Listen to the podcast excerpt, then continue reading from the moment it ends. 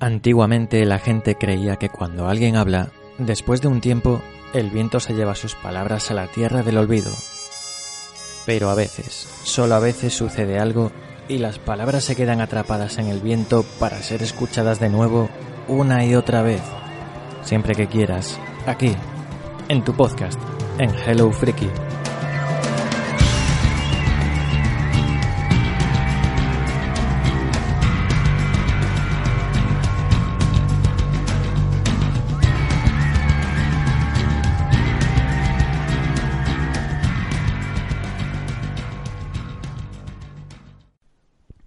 Hello Frikis, bienvenidos a Hello Friki Podcast.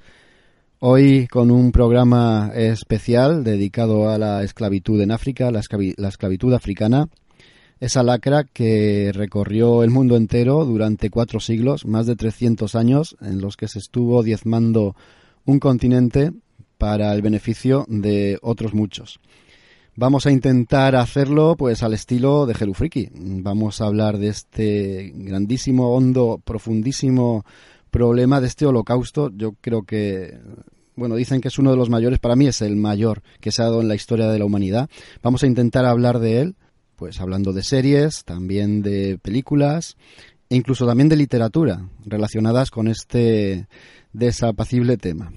Eh, lo haremos con un viaje. Empezaremos en las costas africanas, iremos desde la costa de los esclavos hasta Haití, hasta Jamaica, iremos desde las selvas del Congo hasta eh, La Habana o hasta Brasil.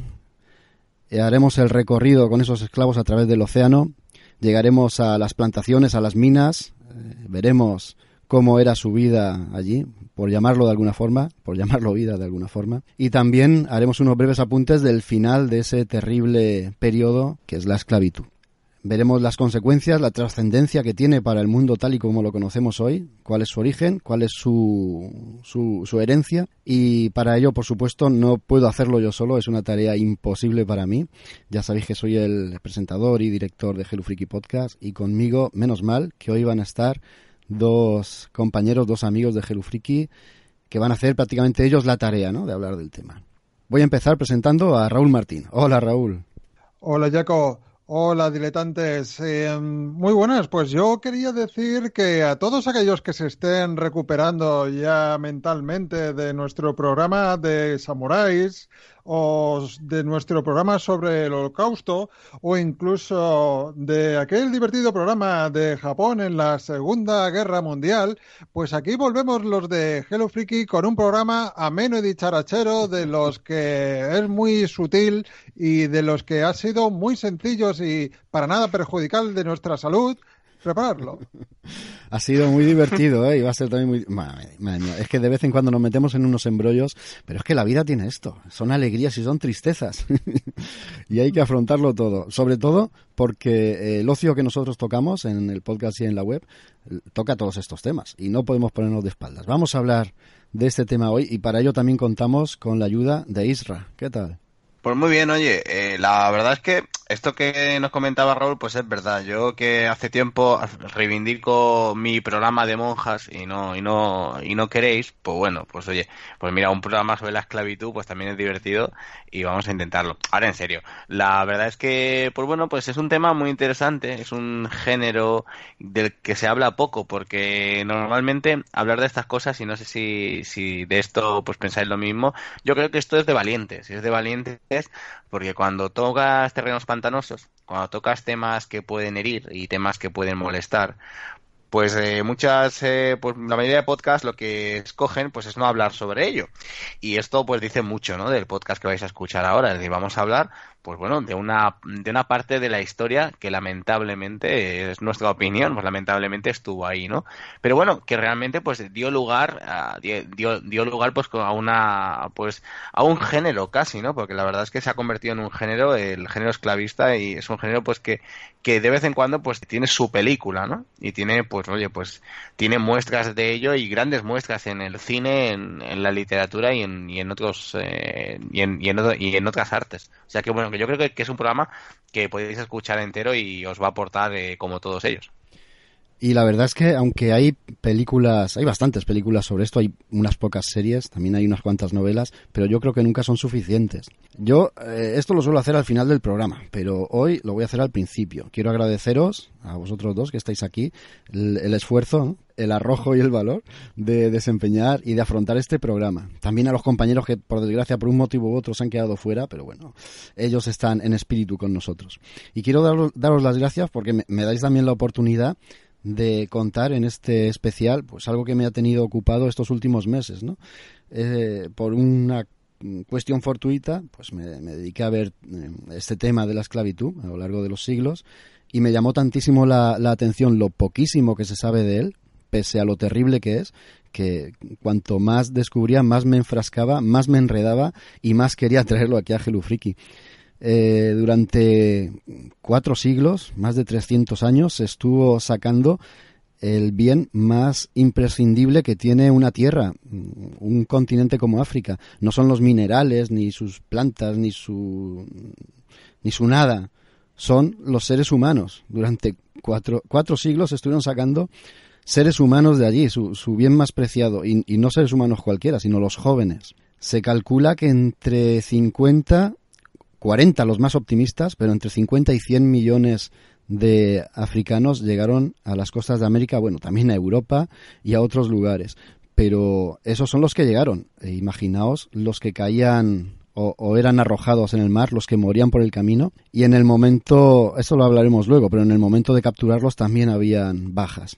Antes de, seguir, porque me, me, veo que me voy a emocionar, yo quería que hiciéramos un pequeño debate previo de lo que supone o lo que pensamos que es la esclavitud, ¿no? De un poco eh, ahondar en los orígenes, no, no mm, detenidamente ni tampoco exhaustivamente, porque este no es un programa histórico ni mucho menos, pero sí comentar el tema de la esclavitud de manera global, porque, por ejemplo, la esclavitud no es exclusiva de, este, de esta época y de estos lugares de los que vamos a hablar, sino que viene de la antigüedad, desde el principio de los tiempos. Los romanos tenían esclavos, los griegos también. Ahí está la película de Espartaco, todo por todos conocida. No solo la esclavitud se, se conocía en esta época, ¿no? sino que es, es eh, intrínseca al ser humano. Lo que pasa es que era una esclavitud distinta. Eh, los esclavos caían o bien por deudas o bien eran los prisioneros de los campos de batalla. A veces podían comprar su libertad, a veces eh, hacían su vida en, aquellas ciudades, ¿no? También hay otra esclavitud de la que podemos hablar, ¿no? Y es aquella que sacando gente también de África salía por el este del continente o por el norte, que es la que hacían los, eh, los árabes, ¿no? Y por desgracia hoy en día sigue existiendo. Esto es también un tema candente y un tema delicado, pero eh, a día de hoy sigue habiendo trata de esclavos en mucha menos cantidad, pero, pero con la misma crudeza y la misma crueldad que entonces. ¿Queréis comentar algo así por encima antes de que empecemos a ir por los capítulos y, con más detalle en cada momento de la historia y geográficamente? ¿Queréis decir algo? Hombre, pues yo un poco al hilo de lo que tú ya has comentado, pues en decir eso, ¿no? Que no se puede focalizar solo el tema de la esclavitud en el rango temporal del cual vamos a hablar, podría moverse en una horquilla que, que, va desde los siglos XVI a XIX principalmente, sino que la esclavitud pues ya ha formado parte de, digamos, el, la historia del ser humano, por desgracia, pero quizá es importante y es em, bastante em, destacado y, hablar de esta hablar de este periodo histórico porque aquí se junta ¿no? el fenómeno de la esclavitud con ya cierto nivel de desarrollo tecnológico y eso quizá lo convierte en algo todavía peor, ¿no? Porque la maquinaria y, la, ingeniería pues empieza a pensar y empieza a ponerse en virtud de esto, pues bueno, una, una práctica realmente deleznable, ¿no? Entonces por eso es por pienso yo que llegaron a, a estos puntos, ¿no? Y por otro lado, pues en decir que lo hemos, lo hemos comentado así un poco en off the record al principio de la de, cuando antes de que conectarnos y así que pocos pocos momentos de la historia son tan vergonzosos como, como el que vamos a hablar ahora, ¿no? Y sobre todo, pues desde el punto de vista del comercio de seres humanos por lo que hemos dicho, ¿no? Aquí ya hablamos de, de, gente relativamente desarrollada que sabía lo que le estaban haciendo al prójimo y pese a todo lo siguieron haciendo, no movidos por ninguna inquietud religiosa ni ideológica, eso también estaría mal, pero aquí vemos que el principal motor de todo esto fue eh, el puro egoísmo económico, el puro desarrollo eh, social de unos cuantos eh, por encima de otros. Por lo tanto, yo reconozco que es una parte de la historia de la cual me siento particularmente avergonzado por lo que hicieron mis antecesores. Y bueno, yo, yo, os quería comentar que ahora que hacíamos un poco la, reflexión, Jaco, pues sobre, bueno, este esclavismo, ¿no? Es la historia. Pues oye, mira, si hacéis un, visionado rápido en, pues a, lo que dice del esclavismo en Wikipedia, que es lo más sencillo y lo más socorrido siempre, aunque no siempre es, eh, es lo más ajustado a la realidad, pero en este caso sí, pues eh, os daréis cuenta que que el esclavismo siempre es algo, siempre es algo que precede a, a la creación eh, de grandes imperios, ¿no? Y de, de, grandes riquezas para esa gente, ¿no? Es decir, eh, el hecho, este ser humano, ¿no? Que es tan malo para sí mismo y que si algo no le gusta, pues lo tenemos claro y lo vemos cada día es trabajar. Es decir, cuando cuanto menos puedas hacer es mejor y si lo hacen los demás por ti, aún mejor todavía. Pues eh, vemos que en la historia ha sido pues una pues una, una auténtica pues una tendencia, una tendencia global desde, desde que el mundo es mundo y es lamentable, ¿no? Y es lamentable que esto haya sucedido desde el antiguo Egipto hasta la actualidad. De hecho, eh, se estima que aún eh, a día de hoy, pues de, una manera u otra, pues hay sociedades en las que eh, existen esclavos. Esto es, esto, esto realmente, esto es real y, hay, cifras sobre ello, ¿no? Y claro, pues eh, lo, interesante es esto, ¿no? Es esta reflexión, ¿no? Es decir, bueno, pues si Egipto, el antiguo Egipto tuvo esclavos y luego fue el gran imperio, pues del que hablamos, si ah, Grecia tuvo esclavos y luego fue, pues, una de las civilizaciones de, de la, pues, de la edad antigua, pues, con mayor ah, pues eh, con, bueno con mayor riquezas Jope pues a lo mejor estamos hablando que pues este Estados Unidos que tenemos actualmente, que, que tiene, que tiene tanto poderío, que parece ser que, se, se, le va eclipsando poco a poco, pero pues eh, bebe mucho, ¿no? Bebe mucho de, de, este, de este esclavismo. Pues yo creo que, que, es muy interesante, es muy interesante analizarlo desde el punto de vista histórico, es decir, eh, bueno, esta, este maltrato eh, de personas durante generaciones, eh, pues a qué ha llevado? Pues ha llevado que un montón de gente pues se hiciera rica pues a causa del trabajo de los demás, ¿no? Y de la sobreexplotación de, de las personas. Pues no sé, pues yo creo que, que como mínimo, como referencia histórica y como pues eh, de alguna manera reflejo de, de la sociedad en la que estamos ahora, pues es muy interesante. Es muy interesante pues ahondar en, en un tema como este pues eh, que Estados Unidos sea la potencia que, es, seguro que es por esta consecuencia, pero también lo le debe a este tema que vamos a tratar hoy su grandeza Gran Bretaña, Francia, Holanda y nosotros porque llegamos tarde, ¿sabes? Sino también. Algunas de las ciudades más importantes en Europa y en Estados Unidos fueron hechas por esclavos. Eh, Liverpool eh, es una ciudad hecha de principio a fin por los esclavos. Se dice que en, esta época no había un solo penique que pasase por las manos de los de Liverpool que no, que no, hubiese, que no hubiese llegado de, la trata de esclavos.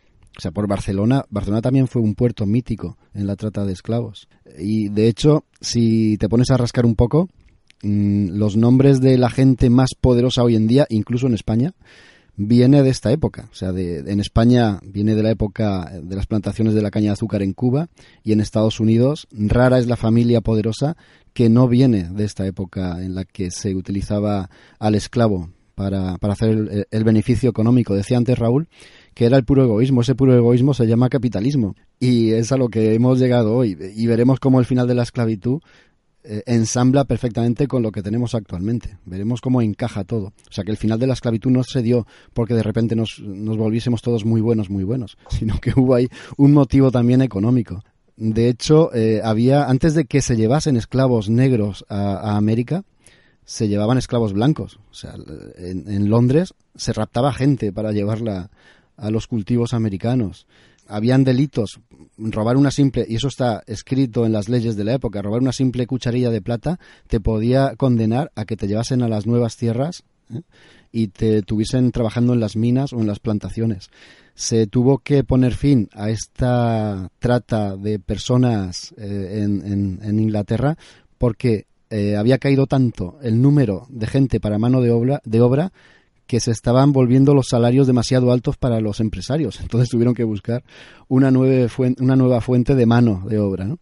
Bueno, antes de liarme también con esto, vamos a decir antes de comenzar el viaje, el origen de esta, de esta esclavitud, de esta, de esta época en concreto, perdón. Y nos tendríamos que ir al siglo, a finales del siglo del XV, perdón, eh, cuando Colón descubre América es uno de los puntos importantes. Cuando se promulga el Tratado de Tordesillas por el cual eh, España y Portugal se reparten el mundo no conocido. O sea, a partir de ese momento todo lo que descubriesen sería para estas dos potencias, firmado por el Papa de turno, algo que los ingleses y los holandeses pues se pasaron por el arco del triunfo total y absolutamente. ¿Y por qué tenían esa necesidad de encontrar eh, nuevos mundos los portugueses y los españoles, que eran las potencias de la época?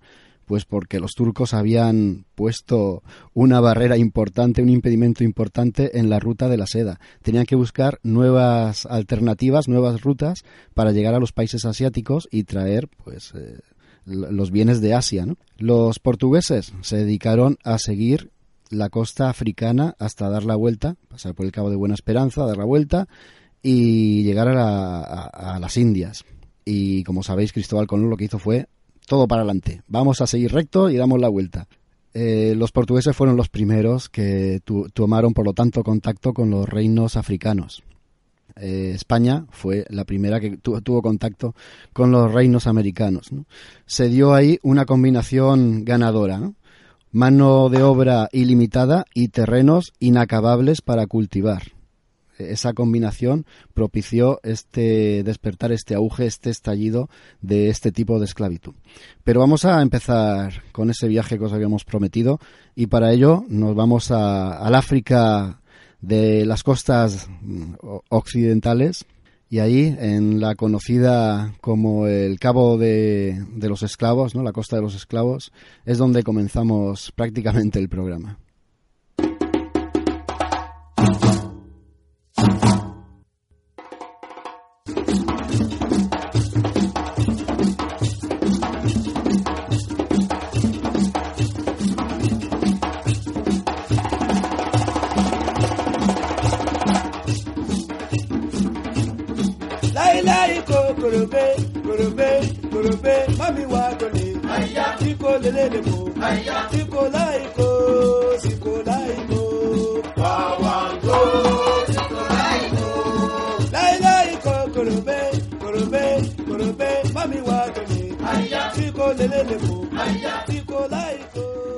Y tenemos que hacerlo con el primer contacto mm, en este sentido que tiene Portugal, hemos dicho que era la potencia que en ese momento, en el siglo XVI fue cuando tomó contacto con una tribu que se llamaban los Dahomey, era una tribu costera mm, de, mm, de, población reducida, pero que cultivaban la equitación, o sea, eran fenomenales jinetes.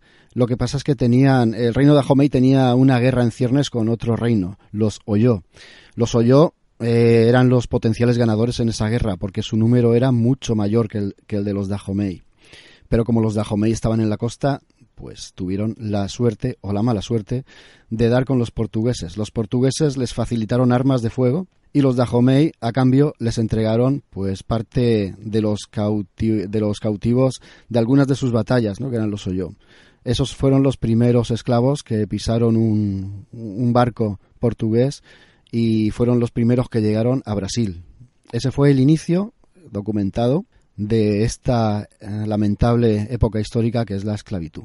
Pero como yo le decía también fuera de, micrófono a Raúl, aquí en este problema no se libra absolutamente nadie. Y él también me lo decía, porque quien capturaba a los africanos no eran los europeos, eran los mismos africanos.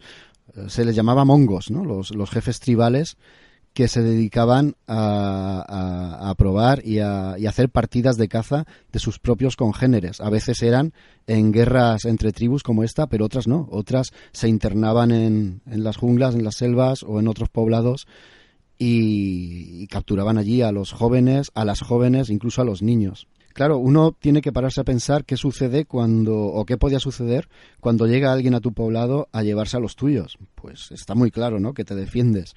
Eso lo decía yo antes, cuando se contabiliza, y malditos sean los números, cuando se contabilizan las víctimas o la gente que fue esclavizada en esta época, se deja de contabilizar los que caían por el camino. Y aquí tenemos a los primeros, ¿no?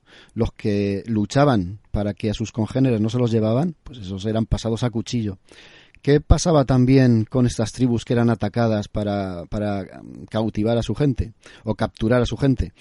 Pues pasaba que emigraban, se iban, se desplazaban de su territorio, se iban hacia adentro y en ese peregrinaje pues se, se, topaban con otras tribus. Claro, esas otras tribus se sentían amenazadas. Ya tenemos aquí el inicio de otras guerras tribales.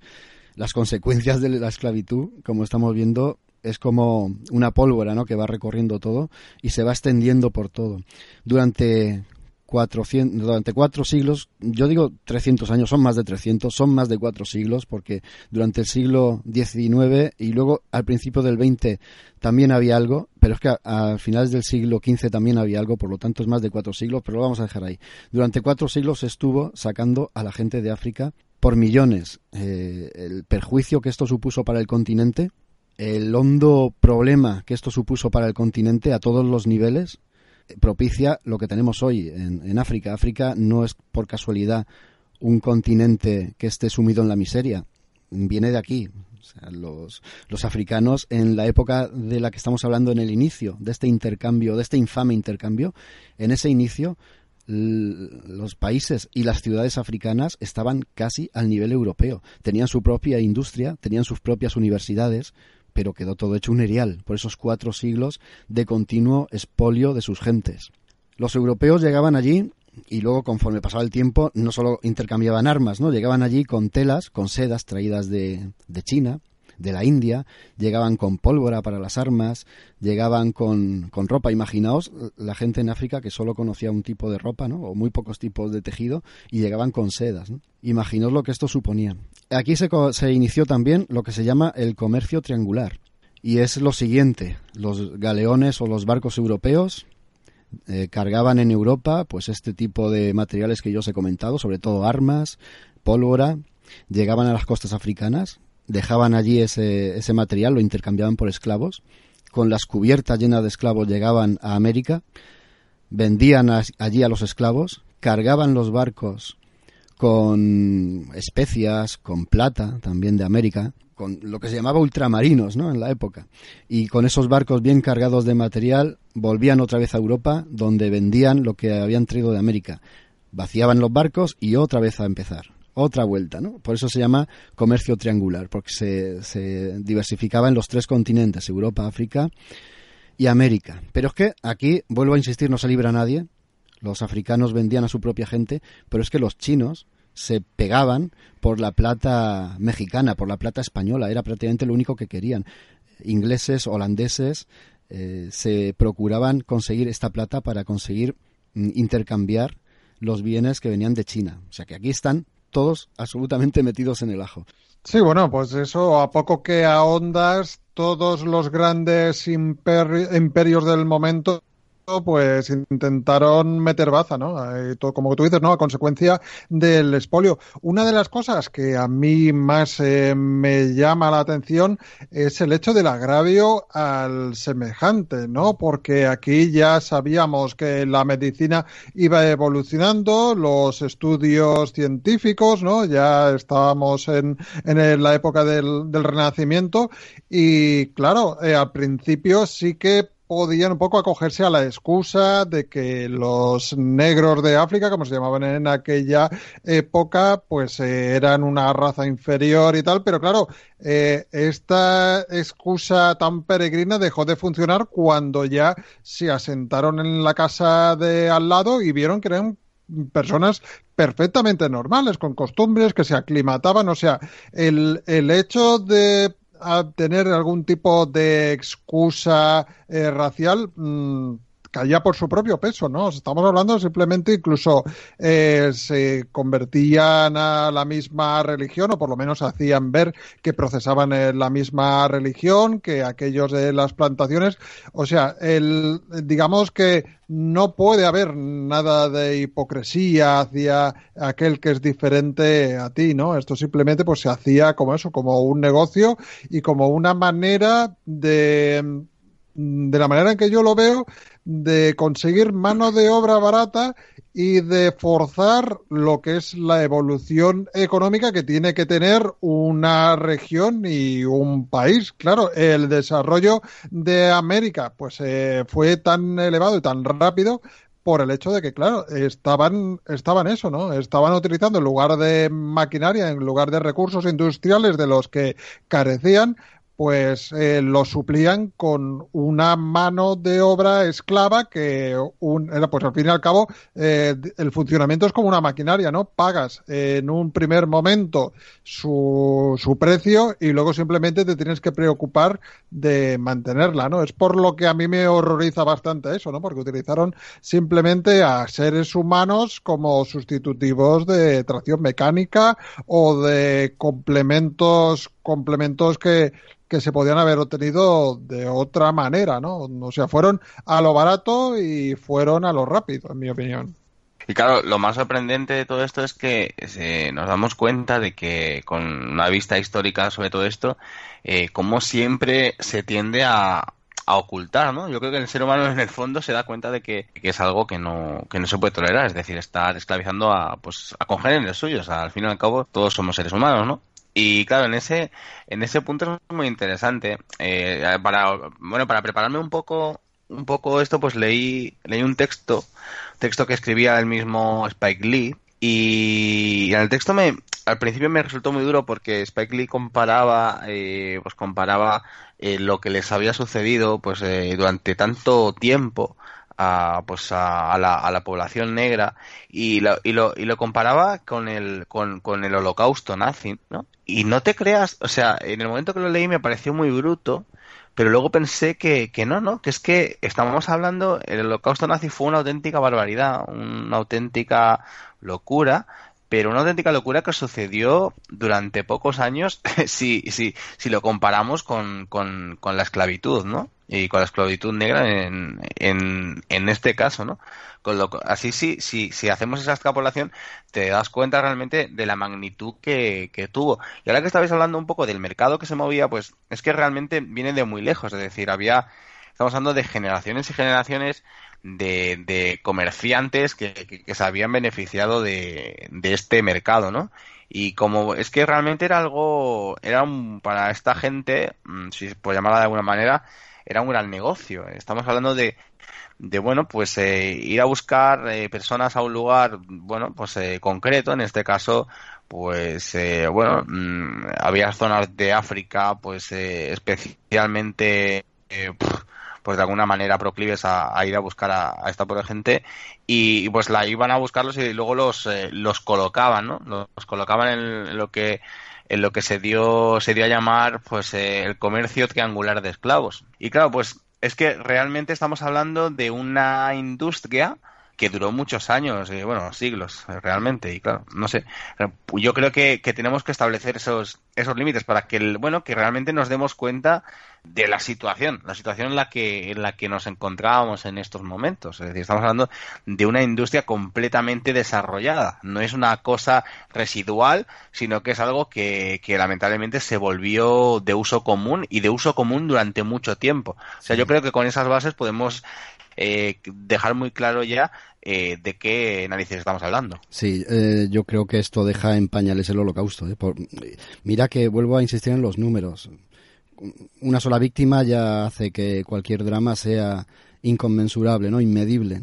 Pero por números, por dilatación en el tiempo, esto deja pequeño al holocausto nazi. Hay una cosa que a mí me flotó la mente, ¿no? Cuando llegué a entenderla y creo que tampoco se, se sabe o se conoce demasiado.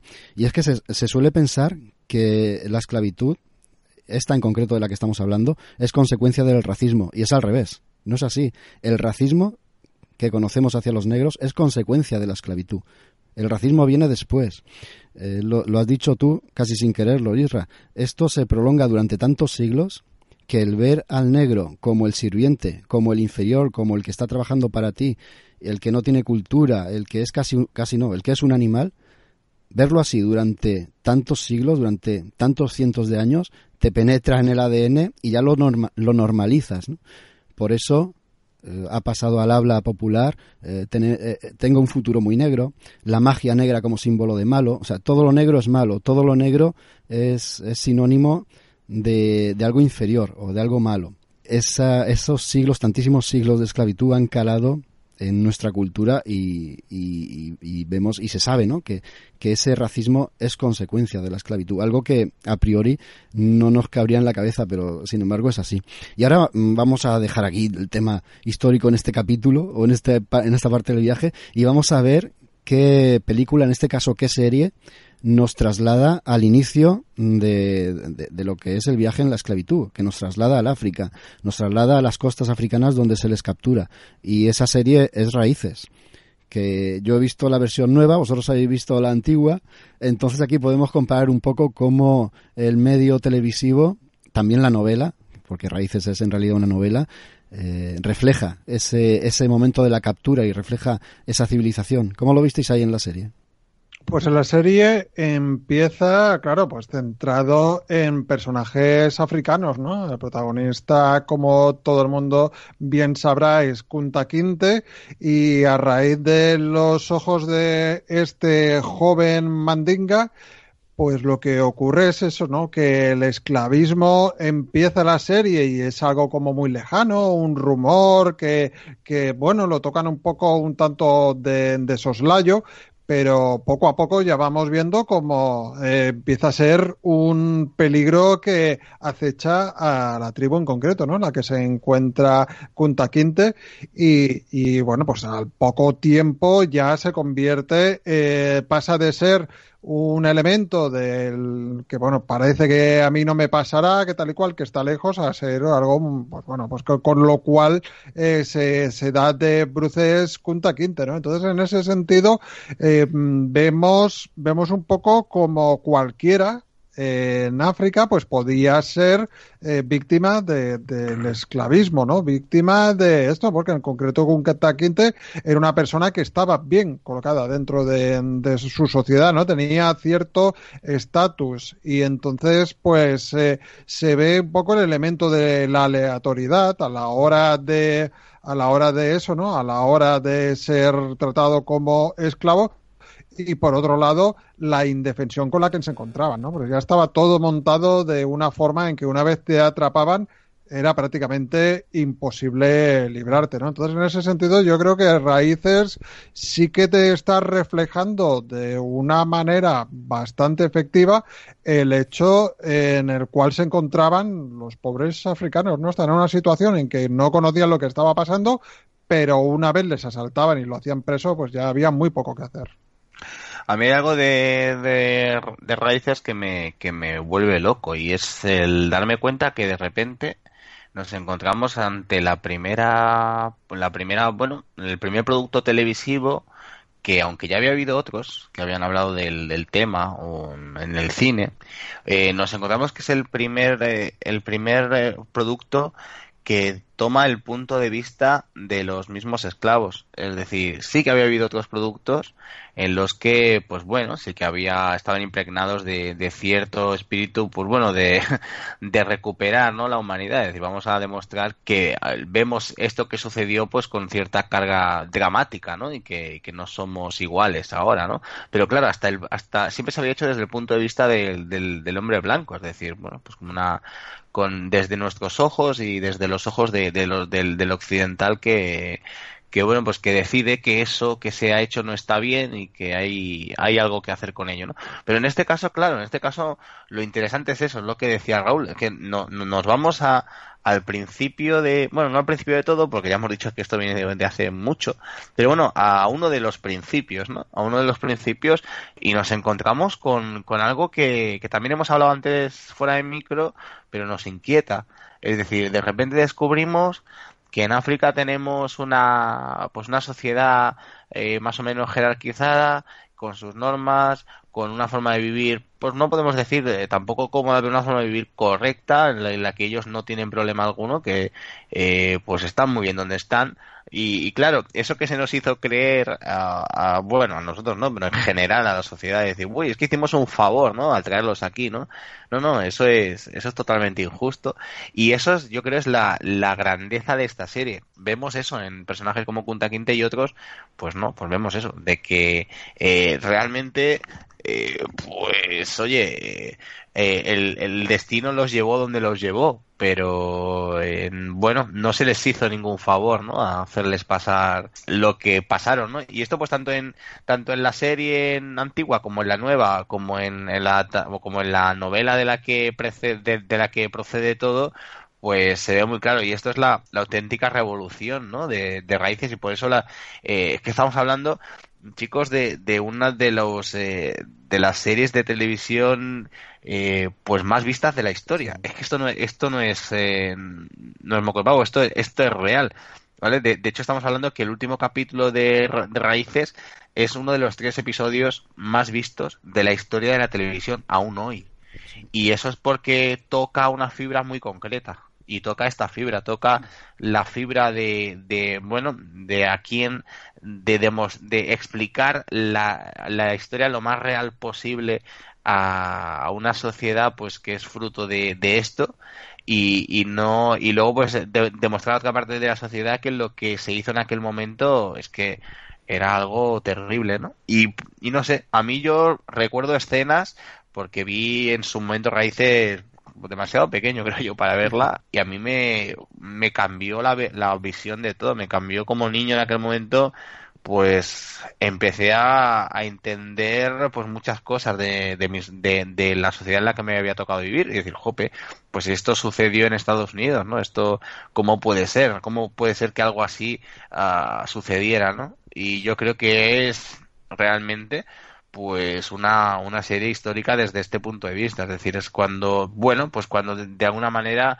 eh, pues eh, la sociedad negra toma el control de un producto audiovisual y se nota casi casi vamos durante todos los episodios yo yo de pequeñito muy pequeñito me pasa igual que a ti la vi o sea la vi lo que lo que podía ver lo que me dejaban y lo que entendía pero sí recuerdo cómo conmovió a la familia. O sea, estaban esperando que emitiesen el episodio porque estaba la gente alucinando con Kunta Quinte y con sus descendientes y con sus desventuras. O sea, la, escena cuando le cortan el pie, eso lo veremos luego. Pero toda, todas esas míticas escenas que se nos han quedado a todos y, y de hecho ha pasado al lenguaje. ¿no? Aquí Hombre, las últimas generaciones ya, ya no, pero hasta hace poco Kunta Quinte no hacía falta ni explicar de dónde venía ese nombre, todo el mundo sabía quién era Kunta Quinte. pasó directamente a ser un, un fenómeno televisivo ¿eh? y pasó directamente a la cultura popular. Hay que decir, ahora que hablamos de, de, raíces, que es de, viene de una novela de 1976, un año antes solo de, de la serie de televisión, escrita para, por Alex Haley, que es descendiente de esclavos, Kunta se supone que es su tatara, tatara, tatara, tatara nieto. O sea, él es el tataranieto de Kunta Quinte. Con una investigación de más de 10 años, porque viajó incluso a las costas africanas donde eh, habían vivido sus antepasados, e y llegó a encontrar la aldea, aún sigue, o, bueno, ahora ya no lo sé, pero aún seguía en pie cuando él la visitó, incluso habló con los ancianos del lugar que conocían a, a gente que había sido familia ¿no? de Kunta Quinte, etcétera.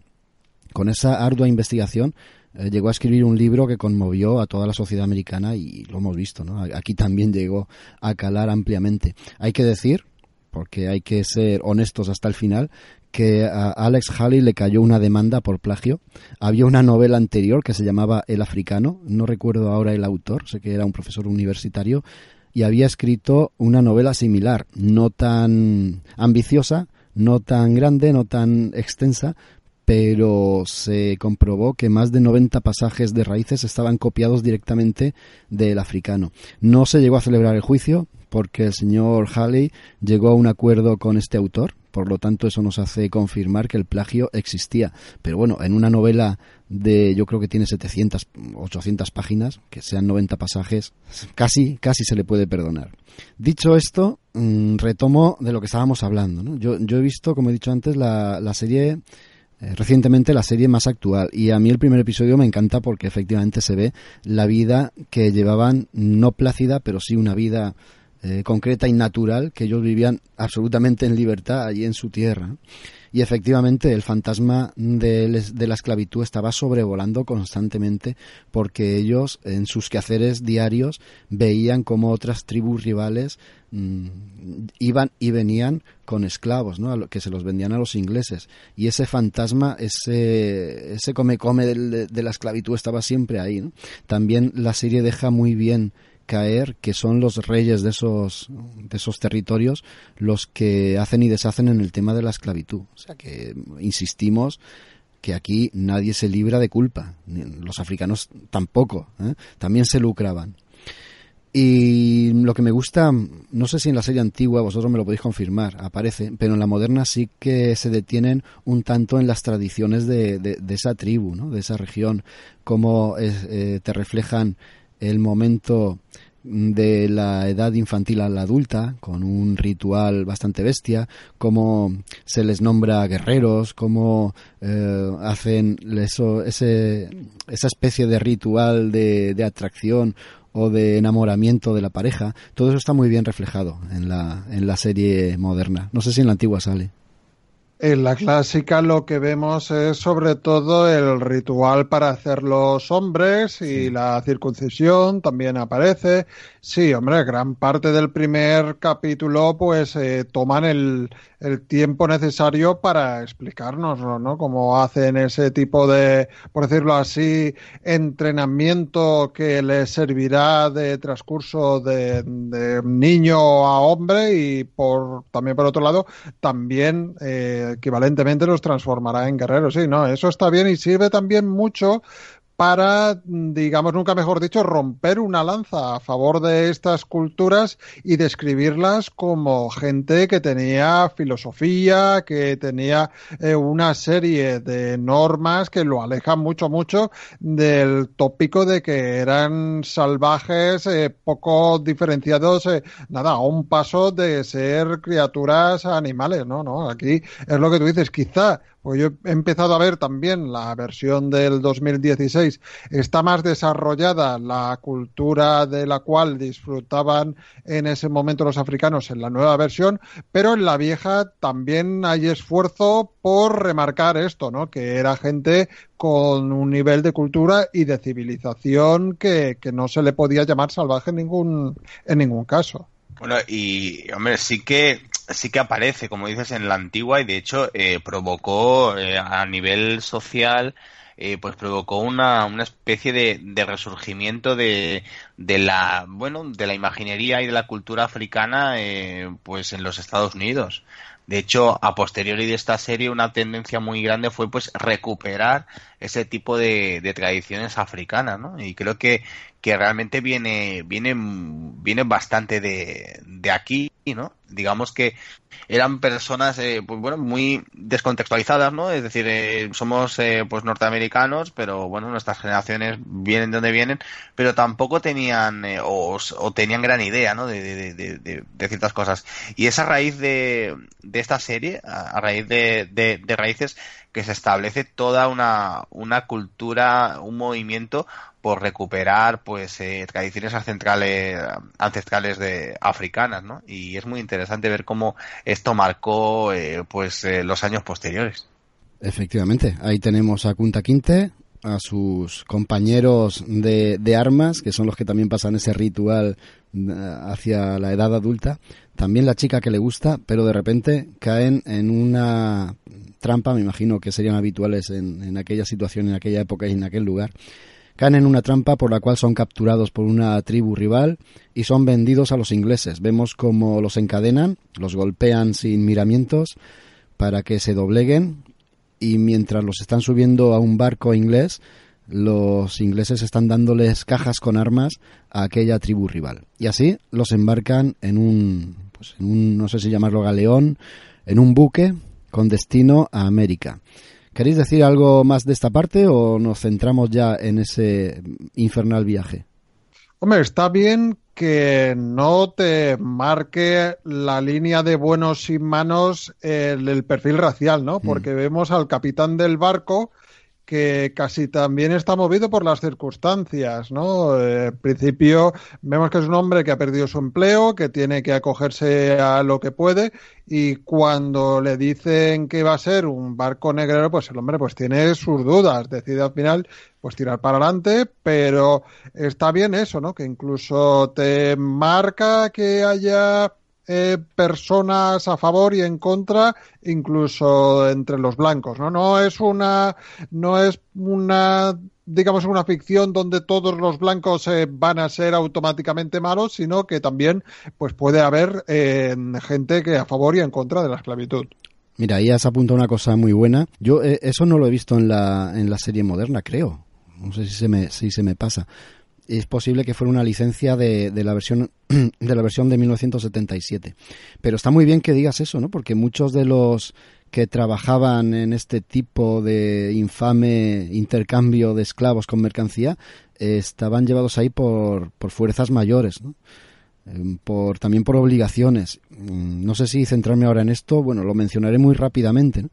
Al principio eran los países los que se dedicaban a hacer este tráfico, pero poco a poco fueron haciéndose cargo de esto las empresas. Con bula o con un contrato firmado por los reinos de España o de Portugal o de Inglaterra, dependiendo del que fuera, cedían ese tráfico y ese negocio a compañías navieras que les daban unos aranceles al país correspondiente y ellos se dedicaban a, este tráfico.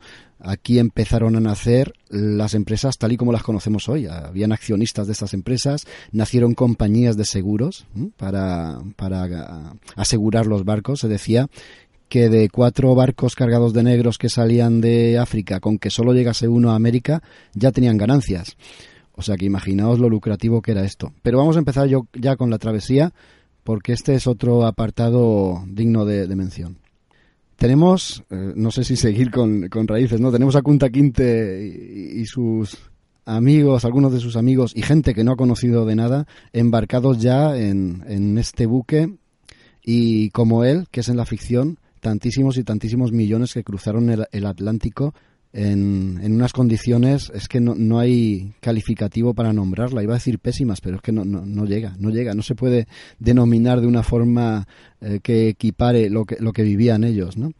De hecho, eh, hay escritos de la época en las que algún capitán dice que él lo único que quiere es salir de África con la cubierta llena de negros, que no se vea la cubierta, que solo se vean negros. Eh, tenían debajo de la cubierta el espacio para dormir o para habitar allí era, era menor, perdón, que el de un ataúd. O sea, eh, eran unos pocos metros el espacio con el que disponía cada uno de ellos. Estaban encadenados unos con otros, brazo con brazo, pierna con pierna, y tenían los movimientos absolutamente limitados, eh, la, la alimentación completamente precarizada. Y sí que había algo que, que, utilizaban los navieros y los miembros de la tripulación, los blancos, pues para que no se eh, digamos, no se eh, enquistaran ¿no? sus músculos y no se quedasen eh, completamente inútiles estos africanos. y era, no era otra cosa sino que los subían a cubierta y les hacían bailar. Les, les cantaban, les ponían música o hacían que ellos cantasen sobre todo hacían que ellos cantasen para que bailasen y hicieran algo de ejercicio, ¿no? Algo de movimiento. Esto también lo vemos en raíces. A mí en, la versión voy a hablar todo el rato, no voy a repetirlo más, eh, en la versión moderna esto está mm, fielmente tratado y reflejado. Es impresionante cómo les hacen bailar al ritmo de sus cánticos y cómo los africanos al mismo tiempo como los europeos no entienden un pijo de lo que hablan, utilizan los cánticos para comunicarse, para decir, está durmiendo el vigilante, aún no, espérate, ahora luego no, eh, intentaré conseguir una llave, no sé qué, se comunican entre ellos pues para preparar un motín o para intentar escaparse. Hombre, esto, esto que hablas, Jaco, y a, lo mejor hago saltar la caja de las alarmas porque me voy a otra cosa. Pero esto, esto aparece muy bien también en, en Amistad, que también tiene mucho que ver, y es esta travesía, ¿no? Esta travesía de la que hablas. La película de Spielberg eh, se ve muy bien todo este ambiente, ¿no? Este ambiente de, barco, ¿no? Y, de este ambiente en que, en que la, es que eh, la tensión, la tensión debía ser inmensa, ¿no? Y una especie de, decir, cómo, controlas pues a, una población digamos que de esclavos que como has dicho antes casi en muchos en muchas ocasiones pues triplicaba o cuadruplicaba ¿no? la, la de los la, la, de los negreros ¿no?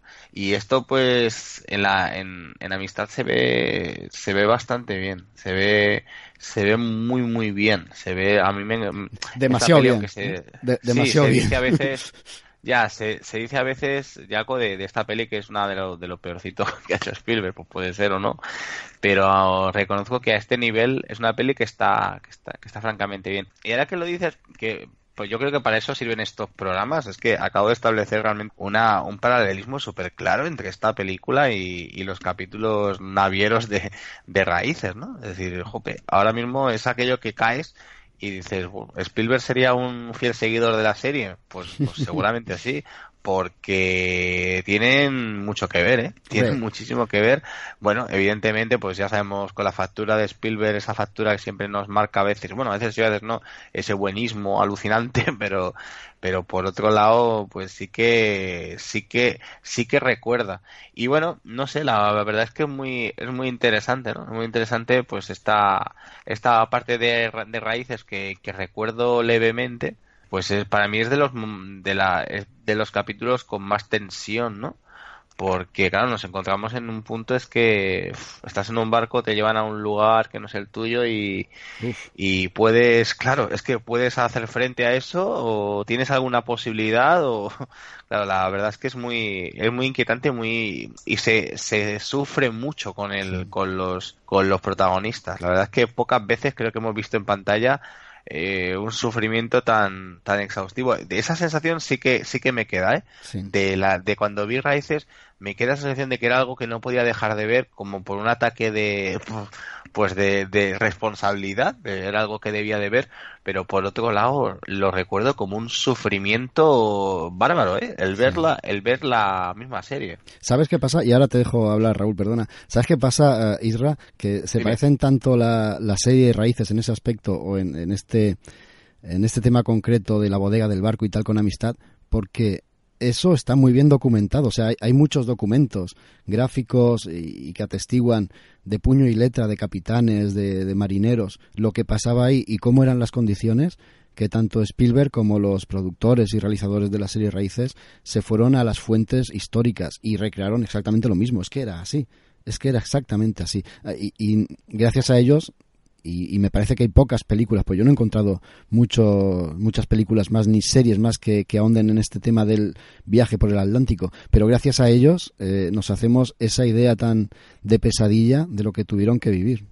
Sí, hombre, yo como la tengo más fresca que vosotros dos, me refiero a la serie clásica, lo tengo bastante ubicado, ¿no? La travesía tiene lugar entre el primer y el segundo capítulo y yo creo que en retrospectiva es el momento más sórdido e impactante que tiene la serie. Yo creo que incluso es deliberado, porque aquí esto puede rivalizar con perfectamente con la película de amistad y otras otras producciones actuales. Aquí permitidme que sea un poco escabroso, pero vemos una serie de cosas en raíces que para la televisión de los 70 debió dejar a bastante gente en shock, ¿no? Los sucios que estaban allí, lo sucio que resultaba el ambiente de, de los esclavos en esa época, cómo se vomitaba se ensuciaban, eh, poco a poco se iban degenerando, pero es que aparte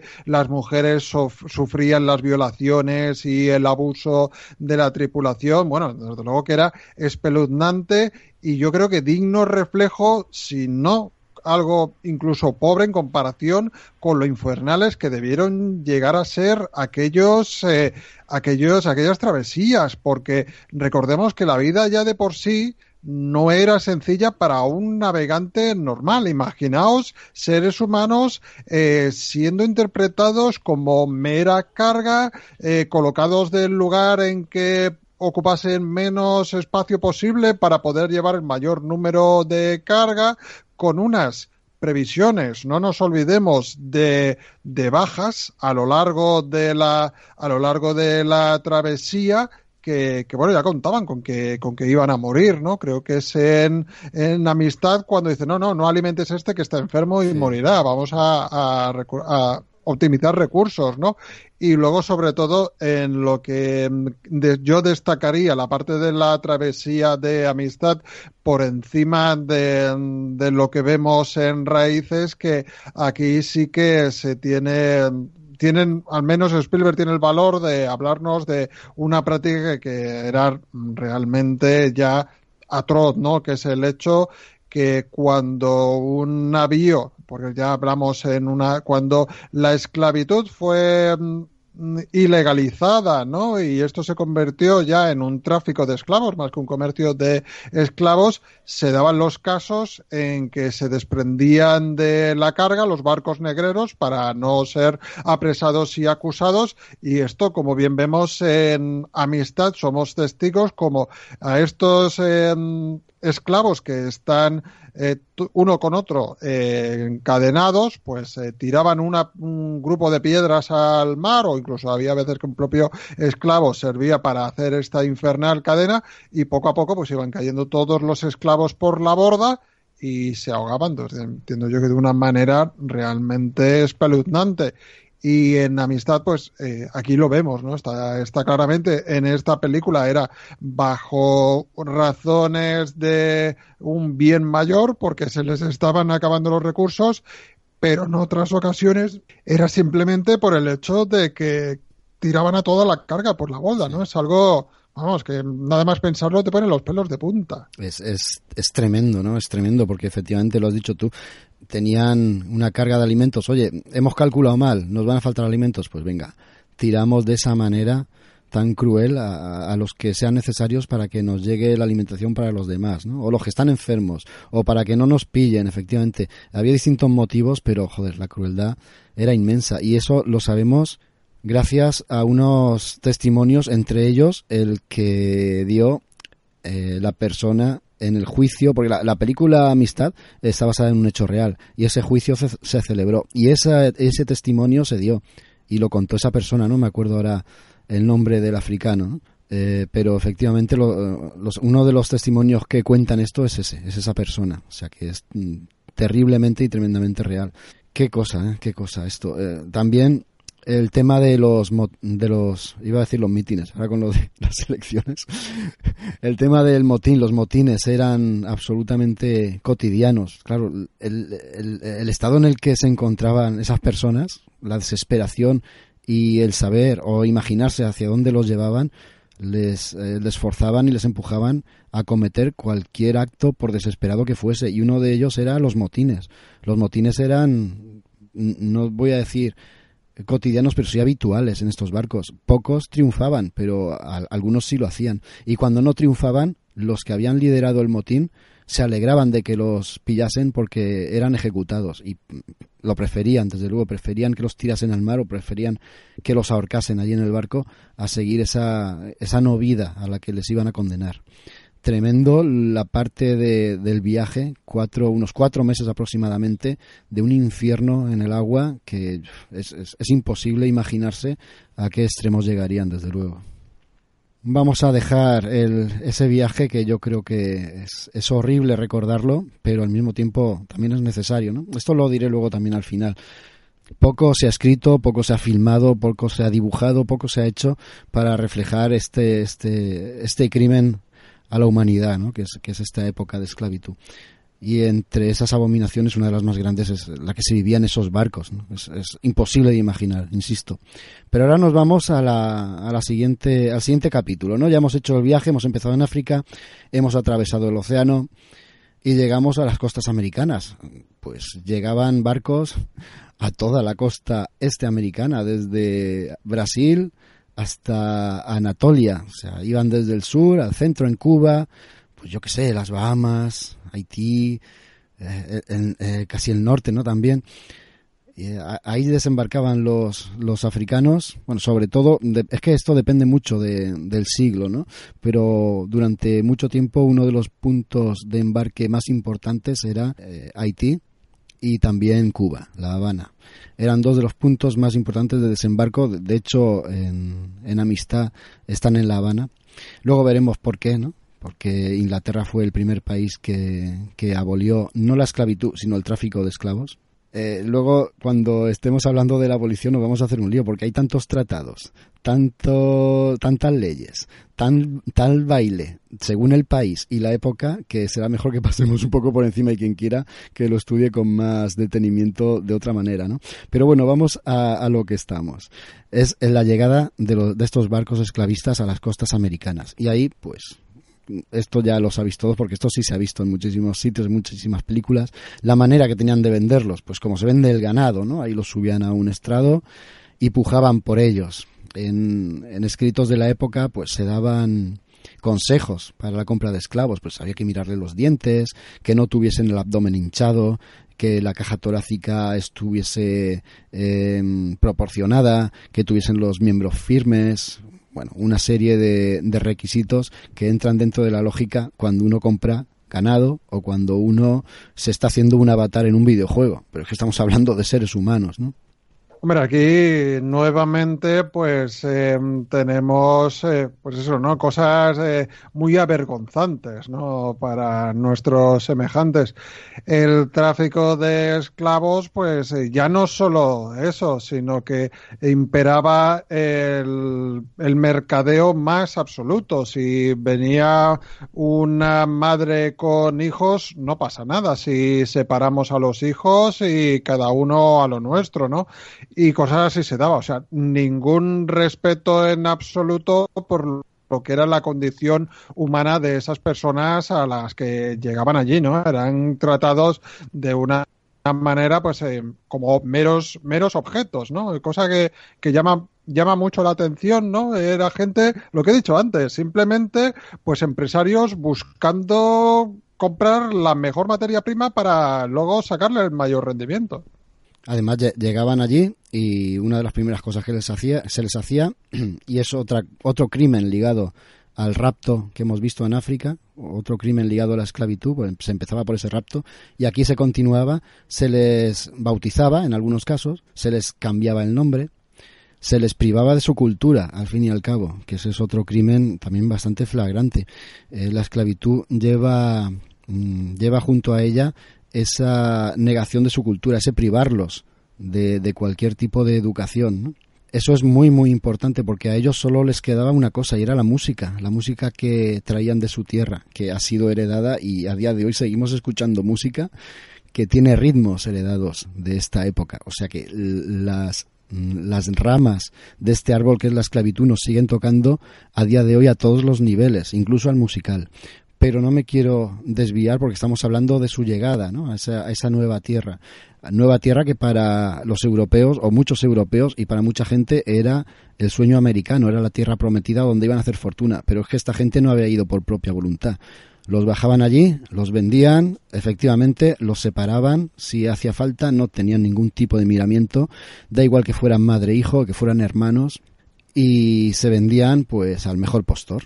Ellos se los llevaban a sus plantaciones y a, a trabajar, como pasó a la posteridad en el lenguaje, como negros. ¿no? Otra vez ese, ese escape y ese deje racista. ¿Y cuáles eran las plantaciones eh, que requerían tanta mano de obra? Pues yo lo he dicho al principio, cuando se descubrió América, pues mira, mira a ver la tierra que tenemos aquí, ilimitada, necesitamos mano de obra. Al principio fue el azúcar. El azúcar era un bien en los primeros siglos de esta tragedia que es la esclavitud era un bien pues escaso y muy demandado en Europa. Incluso se recetaba el azúcar como medicamento en los palacios y en las altas esferas en Europa, ¿no? Y el azúcar que se trabaja a través de la caña de azúcar. Y la caña de azúcar es un cultivo muy sacrificado. No solo el hecho del, del cultivo en planta, sino luego su manufactura. Para eso se necesitaba mano de obra que no protestase y si protestase pues eh, se le daba palo. ¿no? Después del azúcar, bueno, también está el café, el tabaco, pero después del azúcar el que fue la reina, ¿no? el que fue la estrella de estos cultivos fue el algodón. El algodón y el trabajo esclavo propició lo que hemos estudiado todos en el colegio y luego en los institutos, propició la revolución industrial. Yo me acuerdo que cuando yo en el cole estudié la revolución industrial, o sea, cuando yo en el cole estudié, no, me acuerdo qué curso era, empezamos el, el curso y empezamos a estudiar historia. Y el primer capítulo era la revolución industrial. Y nos hablaban de cómo Inglaterra, eh, Gran Bretaña, pues eh, a través del algodón y de los tejidos, esa revolución textil, pues propició que se convirtiese el país en una gran potencia. Pero ahora, a día de hoy, y echando la vista atrás, me llama la atención cómo ese libro de historia empezó por ahí. Y no empezó por lo que viene anterior. ¿De, de dónde viene ese algodón? ¿Quién lo cultiva? ¿Quién está muriendo al sol y está dejándose las manos, la vida y, su existencia para que ese algodón llegue a las fábricas, se convierta en tela y esa tela sea demandada por todo el mundo. O sea, con esa tela se vestían los mismos esclavos. Cuando se fabricaba la tela volvía a América, incluso se vestían con esa los mismos esclavos. Fue una revolución textil que cambió el mundo para siempre y esto sí que dio lugar a lo que hoy conocemos. ¿no? Pero bueno, eh, volvemos a las plantaciones. ¿Qué se les hacía? Pues a trabajar de sol a sol directamente, sin contemplaciones, sin descanso y con todo tipo de torturas. Si queréis aquí nos detenemos con la serie y con las películas que hemos visto todos, empezando por Raíces, que, que es la que va a estar presente en toda la parte del programa.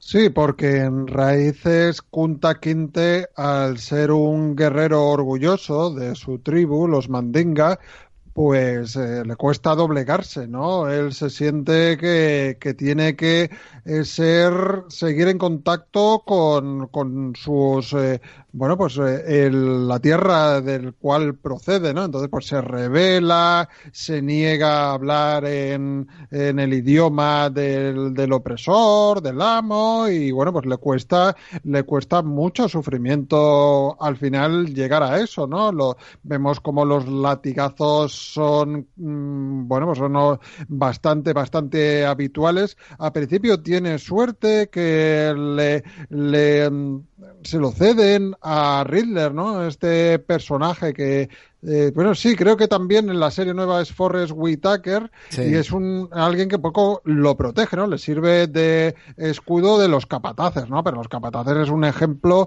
bien, bien claro del trato abusivo que, que tenían hacia ellos, ¿no? Eran propiedades y, bueno, pues las propiedades se podían hacer con ellas los que, lo que le viniese en gana, ¿no? Lo que, lo que ellos quisieran, quisieran hacerlo, ¿no? deteriorarlo o lo que quisieran. Y entonces, pues también vemos que la vida de ellos era muy dura. O sea, si la travesía había sido mala, que nadie se piense que una vez ya llegaban a puerto, la cosa mejoraba, porque había gente que, que era muy desgraciada, ¿no? Eh, por ejemplo, en 12 años de esclavitud, de esclavitud se nota el mercadeo constante. Ellos no sabían qué iba a ser de su destino. Eran vendidos eh, sucesivas veces de un, de un amo a otro, de una plantación a otra, ¿no? O sea, esta gente vivía pues en una completa incertidumbre que, que vamos, eh, supongo que hacía que su vida pues fuese bastante mm, pues inconstante de saber, bueno, ¿qué será de mí? Pues no tengo ni idea. Yo estoy hoy aquí y mañana vete a saber. Mira, y un poco ahora que sacas el tema de 12 años de esclavitud, a mí hay algo que, que me gusta mucho. Antes ya comentaba, pues, cuando él estudiaba en el primer tema de, bueno, de ahora de medio natural o, de medio social más bien, en el que se explicaba pues lo de la revolución industrial, pues eh, él, ha hecho la, reflexión. Y todo este algodón que propició pues esta revolución industrial textil de donde venía, ¿no? Pues en, en 12 años de esclavitud hay una, hay, bueno, muchos personajes interesantes, pero a mí me, me, me centraría en tres, ¿no? Aquí todo el mundo eh, que aparece en la película, todos los que no son esclavos se están beneficiando de ellos. Eh, hay personas que, que, tienen una, pues bueno, un, de alguna manera un, un carácter más amable o, o, intentan aparentarlo, pero en el fondo todos lo hacen, ¿no?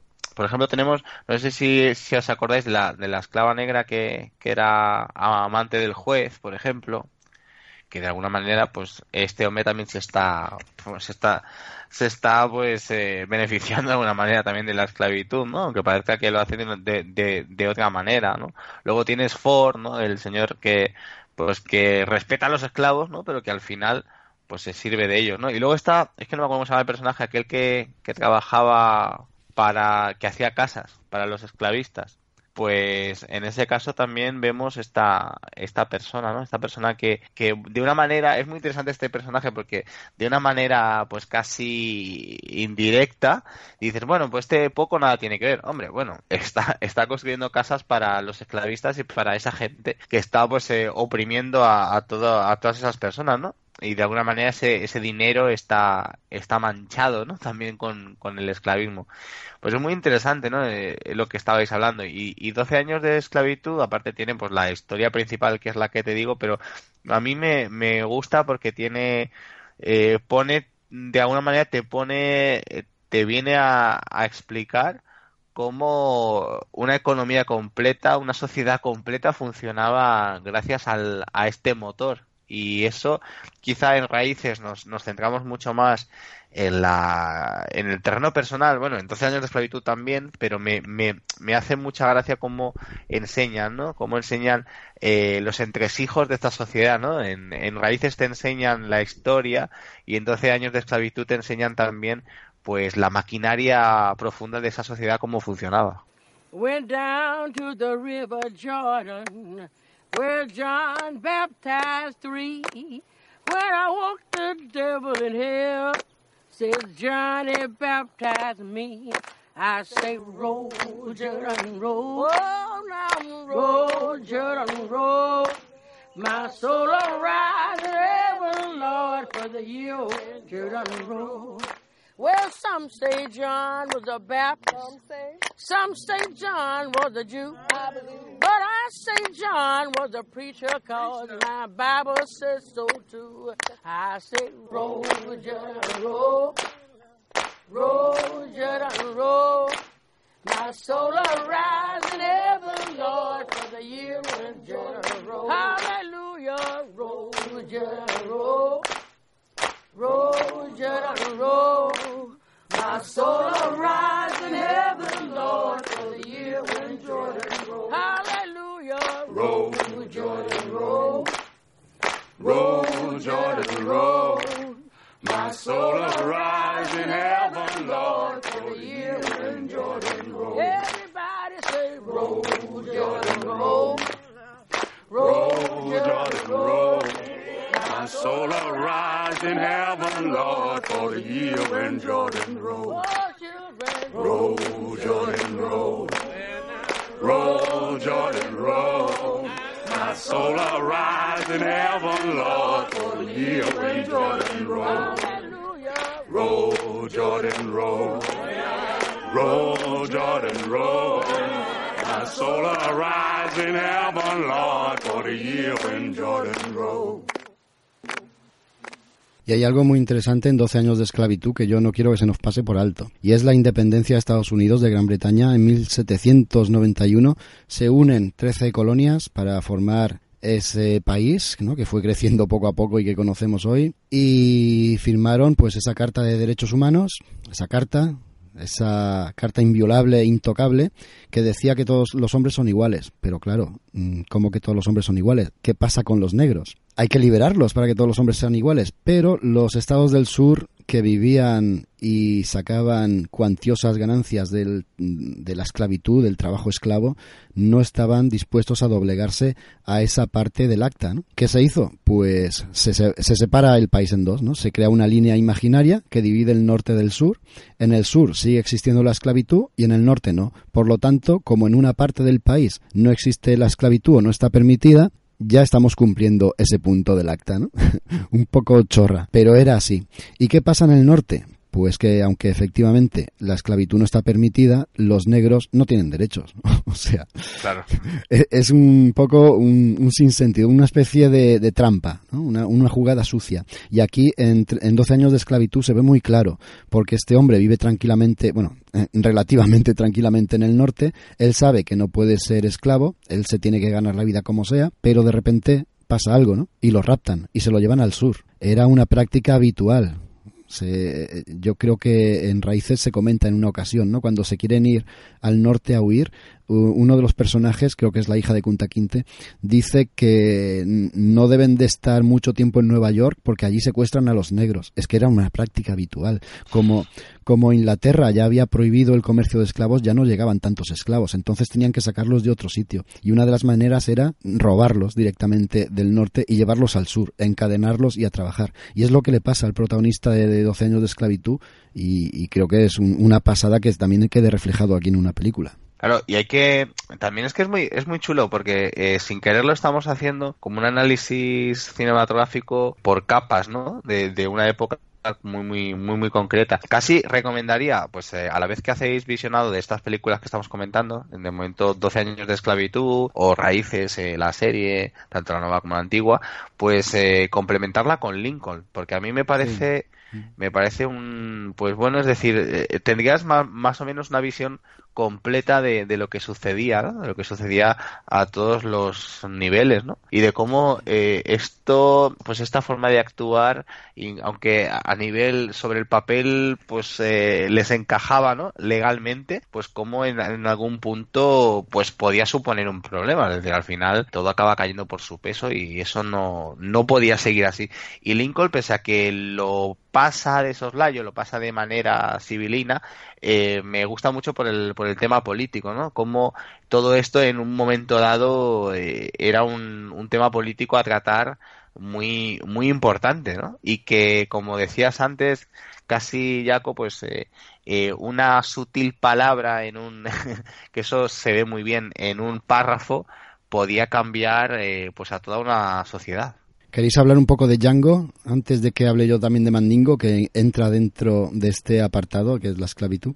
Bueno, Django, sobre todo, hablaríamos de la de, la de Tarantino, pues la más reciente, la que tengo mucho más, más reciente, y no, no, ha, no ha gustado demasiado a, a, bueno, a los, a los puristas del, del género, porque bueno, ya, ya, ya sabemos cómo es Tarantino, que hace un uso un uso eh, pues lúdico, ¿no? Un uso lúdico de, de, todo lo que toca. Y eso, por ejemplo, pues a, a, Spike Lee, por ejemplo, pues no le gustó demasiado en su momento, lo puso bastante verde por, por Django, porque dijo que, que se tomaba un poco a, a chufa, un poco a coña, pues el tema del, del esclavismo. Pero bueno, yo no lo veo tan, tan así. Es decir, yo creo que si sabes quién es Tarantino, pues eh, sabes que va a convertir eso en una en, una venganza atroz, ¿no? Como siempre hace, ¿no? Y a mí la verdad que no me parece un auténtico peliculón alucinante, pero por otro lado pues eh, está está bien, puede re realmente dar ciertas bueno, pues ciertas referencias.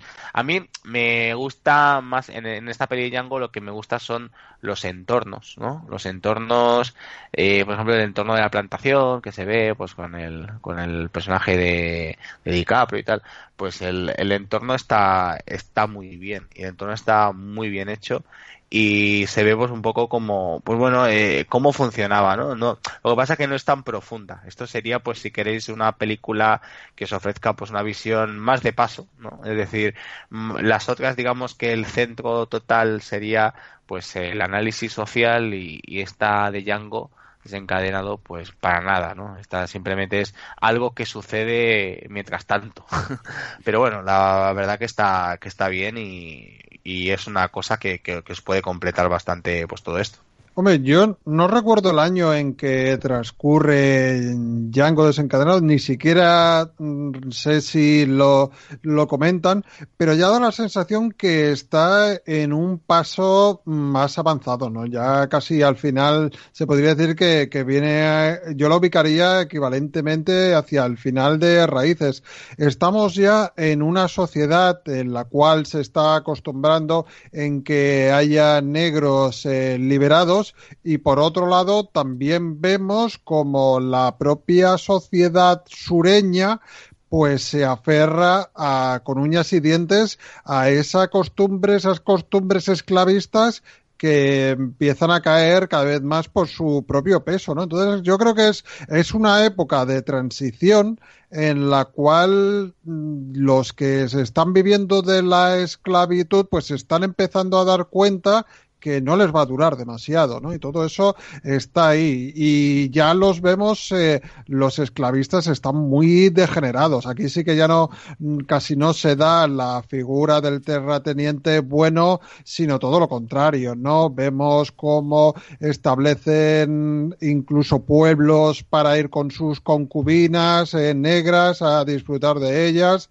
Los que no, pues organizan eh, luchas de mandingos como si se de, gladiadores de la antigua Roma. Todo, yo creo que la sensación en general es un poco de, de ya la locura antes de, que todo se acabe, ¿no? Y, y, en eso sí que me da la sensación que está bien plasmado. Luego, pues eh, hay cosas que, que sí, que, requieren otro tipo de películas para que se traten con, con más eh, con más profundidad, ¿no? Yo encuentro incluso el plan que tienen eh, para conseguir la, a la amante de la mujer de Django lo encuentro un tanto frívolo, ¿no?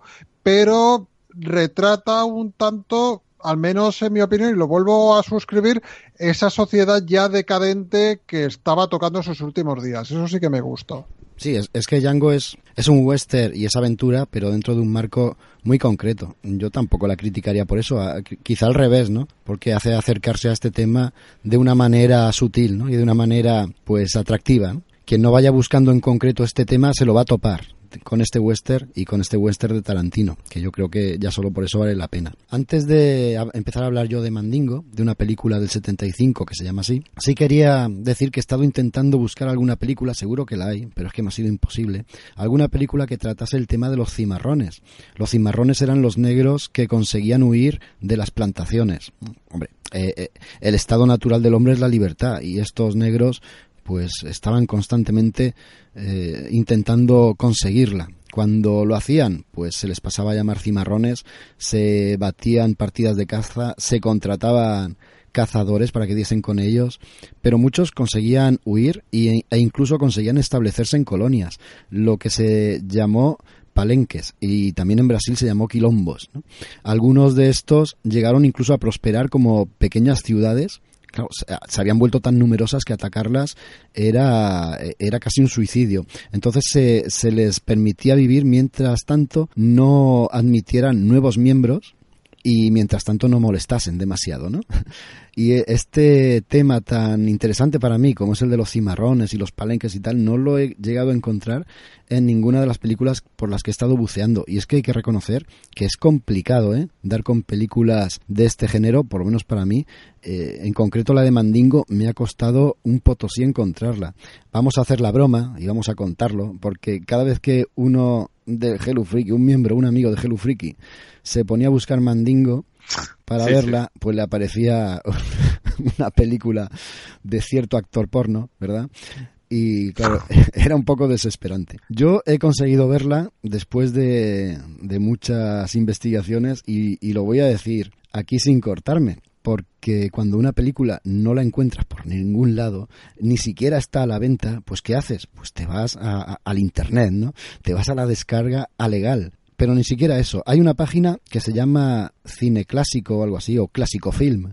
Clásico Film, que ahí puedes ver películas que tienen muchísimos años, que son clásicas, la mayoría de ellas ya no tienen derechos de autor, y esas películas las puedes ver en streaming.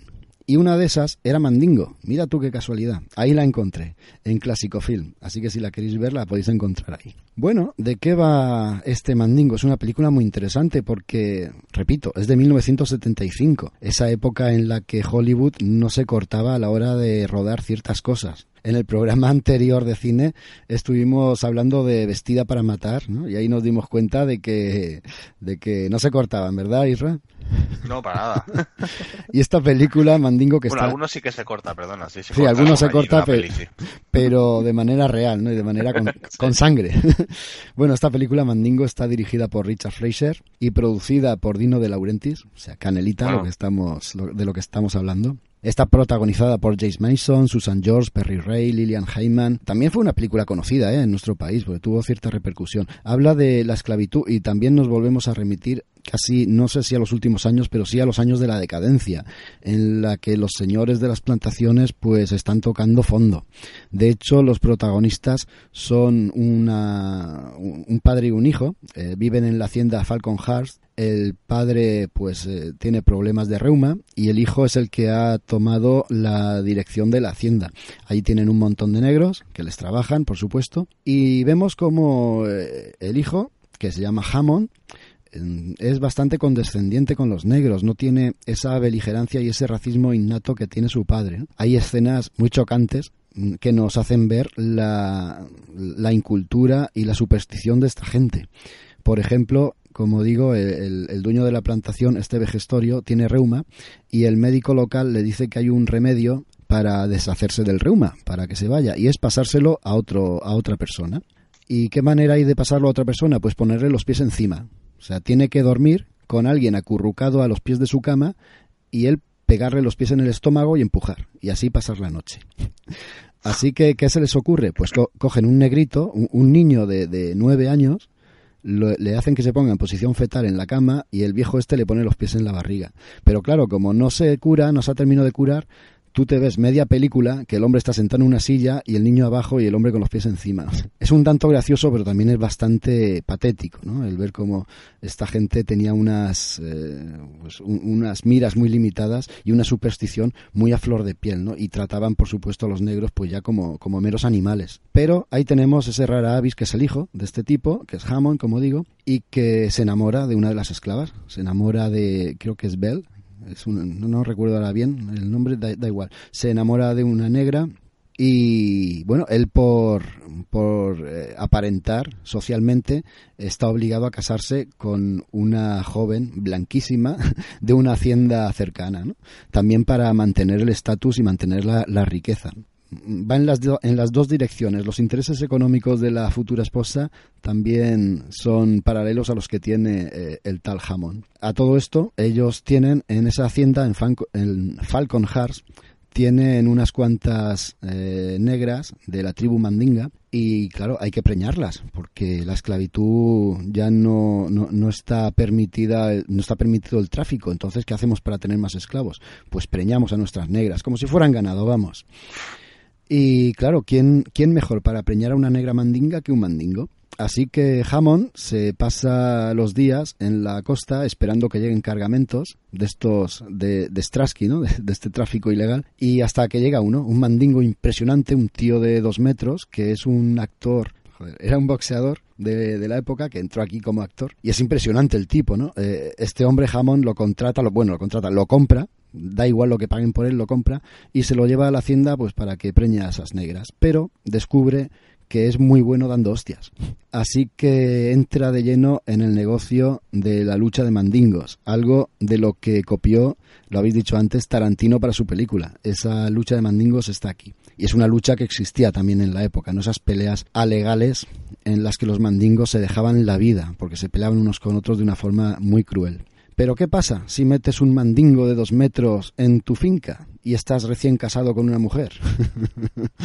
pues que la mujer le hace ojitos al mandingo. Bueno, no voy a contaros más si la queréis ver. Sí que os diré que los últimos 15-20 minutos de la película pega un bajón impresionante, porque la película te refleja muy bien esa época oscura y deprimente de la esclavitud, pero los últimos 20 minutos se transforma en un melodrama pseudo romántico ahí, en el que falla un poquito. Aún así, solo por ver a este plantel de actores y solo por ver una obra de, de Richard Fleischer hecha en esa época, yo creo que vale muchísimo la pena. No, pues la verdad que es interesante, o sea, me la has vendido bien, ¿eh? La verdad que, que, me llama mucho la atención. Y me llama mucho la atención, este, es como, es, lo que hablamos, es que parece que se hayan quedado, no sé si estás de acuerdo, Jaco y Raúl, que nos hemos quedado un poco en la superficie, ¿no? Es decir, cuando empezamos a escarbar hay tanto tema eh, en esta, bueno, evidentemente algo que se pasó tantas generaciones, pues tuvo que, degenerar en, muchas cosas, ¿no? Y una sería, pues, el tema de las peleas de, de, mandingos, que es verdad que lo vemos en Tarantino también, pero que es sumamente, es que es, eh, es un mundo. Y, realmente cuanto más escarbas, más te das cuenta, pues, de probablemente el montón de cosas que nos, no nos han debido contar, que eso es lo peor. Te cuento una, mira, algo que subyace en todas estas películas es eh, lo, que estamos diciendo todo el rato, ¿no? Que llega una época, llega un momento en el que el tráfico de, esclavos es ilegal. Entonces tienen que, que criar, los esclavos que tienen tienen que criar. A veces los esclavos se intercambian o se venden por problemas, por, por saldar deudas o por problemas económicos. Una plantación le debe a otra X dinero, pues se lo paga en esclavos, ¿no? ¿Y qué se hacía? Pues lo que también decíamos antes, no se escatimaba ni se tenía ningún cuidado ni ningún miramiento a la hora de separar familias. Si yo tengo una negra que tiene un pequeño, tiene un hijo, pues se lo vendo a la plantación de enfrente para ganar un dinero. O si una negra, o si compro yo un, un, un negrito de una plantación de al lado, pues la va a amamantar la negra que tengo aquí que acaba de parir y tiene leche para los dos, ¿no? Esto que lo estamos diciendo y parece que estemos hablando de ganado, a mí aún me sobrecoge que lo estemos diciendo con tanta frescura y con tanta alegría, pero este tráfico tan alegre eh, propició lo que hoy en día nos suena tan habitual, ¿no? Que los negros se llaman brother o las negras sister, porque en realidad no saben si tú eres hermano mío, aunque no nos hayamos visto nunca. ¿Quién sabe si tú eres hermano mío o si, o si tus antepasados fueron hermanos de los míos? Por eso los negros en Estados Unidos se llaman eh, brother y por eso en algunos países de Sudamérica se llaman mi sangre, porque viene heredado de este, de este problema. Eh, un poco sobre la cabaña del tío Tom, que también entraría dentro de este apartado de, de lo que es el, lo gordo de la esclavitud, ¿no? el tema de las plantaciones. Yo he revisado un poco la novela, porque la tengo súper anticuada ¿no? en mi mente, pero sí que la he repasado. Y bueno, en la cabaña del tío Tom nos cuenta eh, sobre todo dos protagonistas, ¿no? El tío Tom, que es un negro del campo, perdón, un negro de la casa, y, y otro que es un negro del campo y que está huyendo hacia Canadá. Canadá era pues como en el cuento de la criada, ¿no? Era la tierra de la libertad. Bueno, eh, el negro Tom es el que va a caer de un amo a otro y por desgracia va a ir de mal en peor. Y el otro negro es el que va a luchar para llegar hasta la libertad. ¿Qué tiene de, interesante esta novela? Pues tiene algo impresionantemente interesante que muchas veces no se tiene en cuenta, y es que su autora, Harriet Beecher Stowe, fue una de las primeras abolicionistas. Escribió y publicó esta novela en 1852 y esta novela fue un manifiesto, fue un, una novela propagandística para promulgar el abolicionismo. Esta novela tuvo tanto tirón que en la época solo tenía un rival en las librerías y era la Biblia. Sea, lo más vendido era la Biblia y la cabaña del tío Tom. Llegó a tanta gente y llegó de tal manera que fue una de las causas por las que se dispersó y se contagió el abolicionismo entre mucha parte de la población blanca. O sea que la importancia que tiene una simple novela, lo que hoy en día lo transmitimos en un segundo por internet, tenemos que hacernos una idea ¿no? de la importancia paralela que fue esta novela en la época. Tú ten en cuenta, Jaco, que, que hay una, una anécdota muy, muy, muy simpática, entre comillas, que dicen que, que Abraham Lincoln se encontró con, con la persona que lo había escrito. Mm. Y, y, le dijo directamente, ¿no? Le dijo, así que usted es la pequeña mujer que escribió el libro que inició esta gran guerra, como diciendo, alguien tan pequeño ha hecho, ha hecho tanto, ¿no? Es decir, y el mismo Abraham Lincoln tenía claro que el libro tenía pues una gran, una gran parte de culpa en el inicio de la, de la, de la guerra, ¿eh? Sí, sí, es, es, que es así, es tremendo, pero es así. Otros que tuvieron mucha culpa fueron los religiosos, en concreto los cuáqueros. Los cuáqueros es un, no sé si una secta, una iglesia que se deriva del cristianismo o del catolicismo, que lleva los prefectos de la Biblia a rajatabla. O sea, son, digamos algo así como cristianos coherentes. O sea, si en la Biblia pone no matarás, ellos no matan. Y si la esclavitud conlleva el asesinato, pues ellos no quieren esclavitud. Eh, entonces, los cuáqueros, como fueron ganando importancia en la sociedad de la época, fueron desplazando a los que estaban a favor de la esclavitud. De hecho, si había alguna reunión de cuáqueros, que eran gente apoderada o gente importante, y entraba alguien que tenía esclavos, pues mm, lo, apartaban. Entonces ellos fueron los primeros, los cuáqueros, los adventistas, fueron los primeros que presionaron para que esto fuera algo más que un simple pensamiento o una simple sugerencia. Fueron de los primeros que hicieron que esto llegase al, a, a los parlamentos, porque una cosa es el abolicionismo en plan de protesta o en plan literario, como acabamos de ver con la cabaña del tío Tom, pero cuando de verdad las leyes se tienen que cumplir son cuando se aprueban en los parlamentos. Y estos fueron uno de los eh, abolicionistas, de los grupos abolicionistas que propiciaron que se hicieran efectivas ese tipo de leyes. ¿Queréis que pasemos al, al último capítulo, que es el final de la esclavitud? Vale. Bueno, eh, eh, en realidad ya lo hemos hecho, ¿no? Un poco, con el tema de, de la cabaña del tío Tom y con los cuáqueros y, las sufragistas, ¿no? Porque las sufragistas también fueron de, las primeras que, que, abogaron por el final de la esclavitud, ellas como feministas ¿eh? primarias, el feminismo es eso, es la, la igualdad entre todos, ¿no? Entonces los negros también son iguales, luchaban también por ello. Pero ¿quién se, ¿quién se lleva los laureles en este caso? Pues Inglaterra, que con, proclama, son los primeros y proclaman el fin de la venta de esclavos en 1807, aunque el fin de la esclavitud llegaría más tarde, en 1834. Pero mm, recordamos, el fin de la venta de esclavos, que no el fin de la esclavitud. De hecho, esto se ve muy claro en uno de los últimos pasajes de la serie Raíces, ¿no? Cuando uno de los descendientes de Kunta Quinte es llevado a Inglaterra como un esclavo. No, no, lo han comprado, ¿no? Lo han adquirido y sigue su dueño teniendo posesión de él, porque la esclavitud sigue estando vigente, aunque, aunque no, no se podía vender, pero sí podía tener esclavos. No sé si eso llega a salir en la serie antigua también. Sí, también, también. Lo único que en este caso regresa ya como hombre libre. Ah, exacto, sí, en la, en la moderna también. Sí, pues el fin de la esclavitud efectivamente se, se produjo eh, esto tiene otros motivos que son vos populi, ¿no? Pero en, la época pues era por la buena voluntad de los políticos de los ingleses, no, no era así. Digamos que las plantaciones importantes de, los ingleses, que era la caña de azúcar, pues se acababa. La caña de azúcar es un cultivo muy destructivo. Es de esos cultivos que, que destroza la tierra, que destroza los nutrientes de la tierra. Entonces los terrenos se agotaban. Ya no tenían caña de azúcar. ¿Quién tenía caña de azúcar? Pues España, en Cuba, también había en, en, Haití, y los ingleses también habían perdido Estados Unidos, ya no tenían el algodón, era propiedad de ese país nuevo que se llamaba Estados Unidos, así que a ellos ya no les convenía tampoco que hubiera esclavos, por eso había que, prohibir la esclavitud. Así que vemos otra vez, Raúl, que, que los intereses económicos no solo están en el inicio de la esclavitud, sino también en su final. Sí, hombre, eso pasa mucho, ¿no? Porque es lo que decimos, es que aquí el principal interés es interés financiero. A lo largo de, toda la charla lo hemos visto, ¿no? Tratar a esta gente como mercancía. Entonces, pues nuevamente responde a eso, a un interés unilateral y, y mercantil. Luego hay otro, otro tema, yo creo que igual de escabroso. Vamos a ver, si tú tienes una serie de esclavos, tú tienes que mantenerlos, tienes que darles de comer, se ponen enfermos, tienes que llamar al médico. Si quieres que te sigan trabajando la tierra, pues tienes que cuidarlos un poco al menos, ¿no? Tienen que estar sanos. ¿Qué manera hay más interesada económicamente de solucionar esto?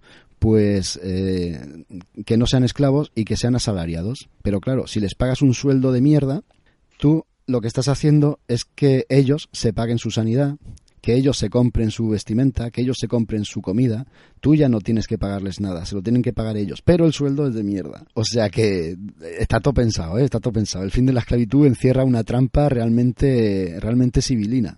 Sí, que en realidad la deriva que tomó todo esto en las zonas esclavistas fue más o menos eso, ¿no? Menos en el caso de Haití, que les fue como les fue. En realidad pasaron de ser esclavos a ser ciudadanos de segunda, tanto en la América de Estados Unidos como en las partes que habían sido colonias españolas, ¿no? esto también se, se sabe, ¿no? Que la, la, liberación de lo que es el Imperio español y todo eso fue llevado a cabo, pues, por criollos, pero no por el propio pueblo que se, de una manera u otra, eh, seguía oprimido, ¿no? Por desgracia, estaban, eran libres, hasta cierto punto eran libres, pero tenían que seguir eh, trabajando para, para de esto, para subsistir y su situación de facto tampoco cambió en exceso con el, bueno, con el fin de la esclavitud en realidad.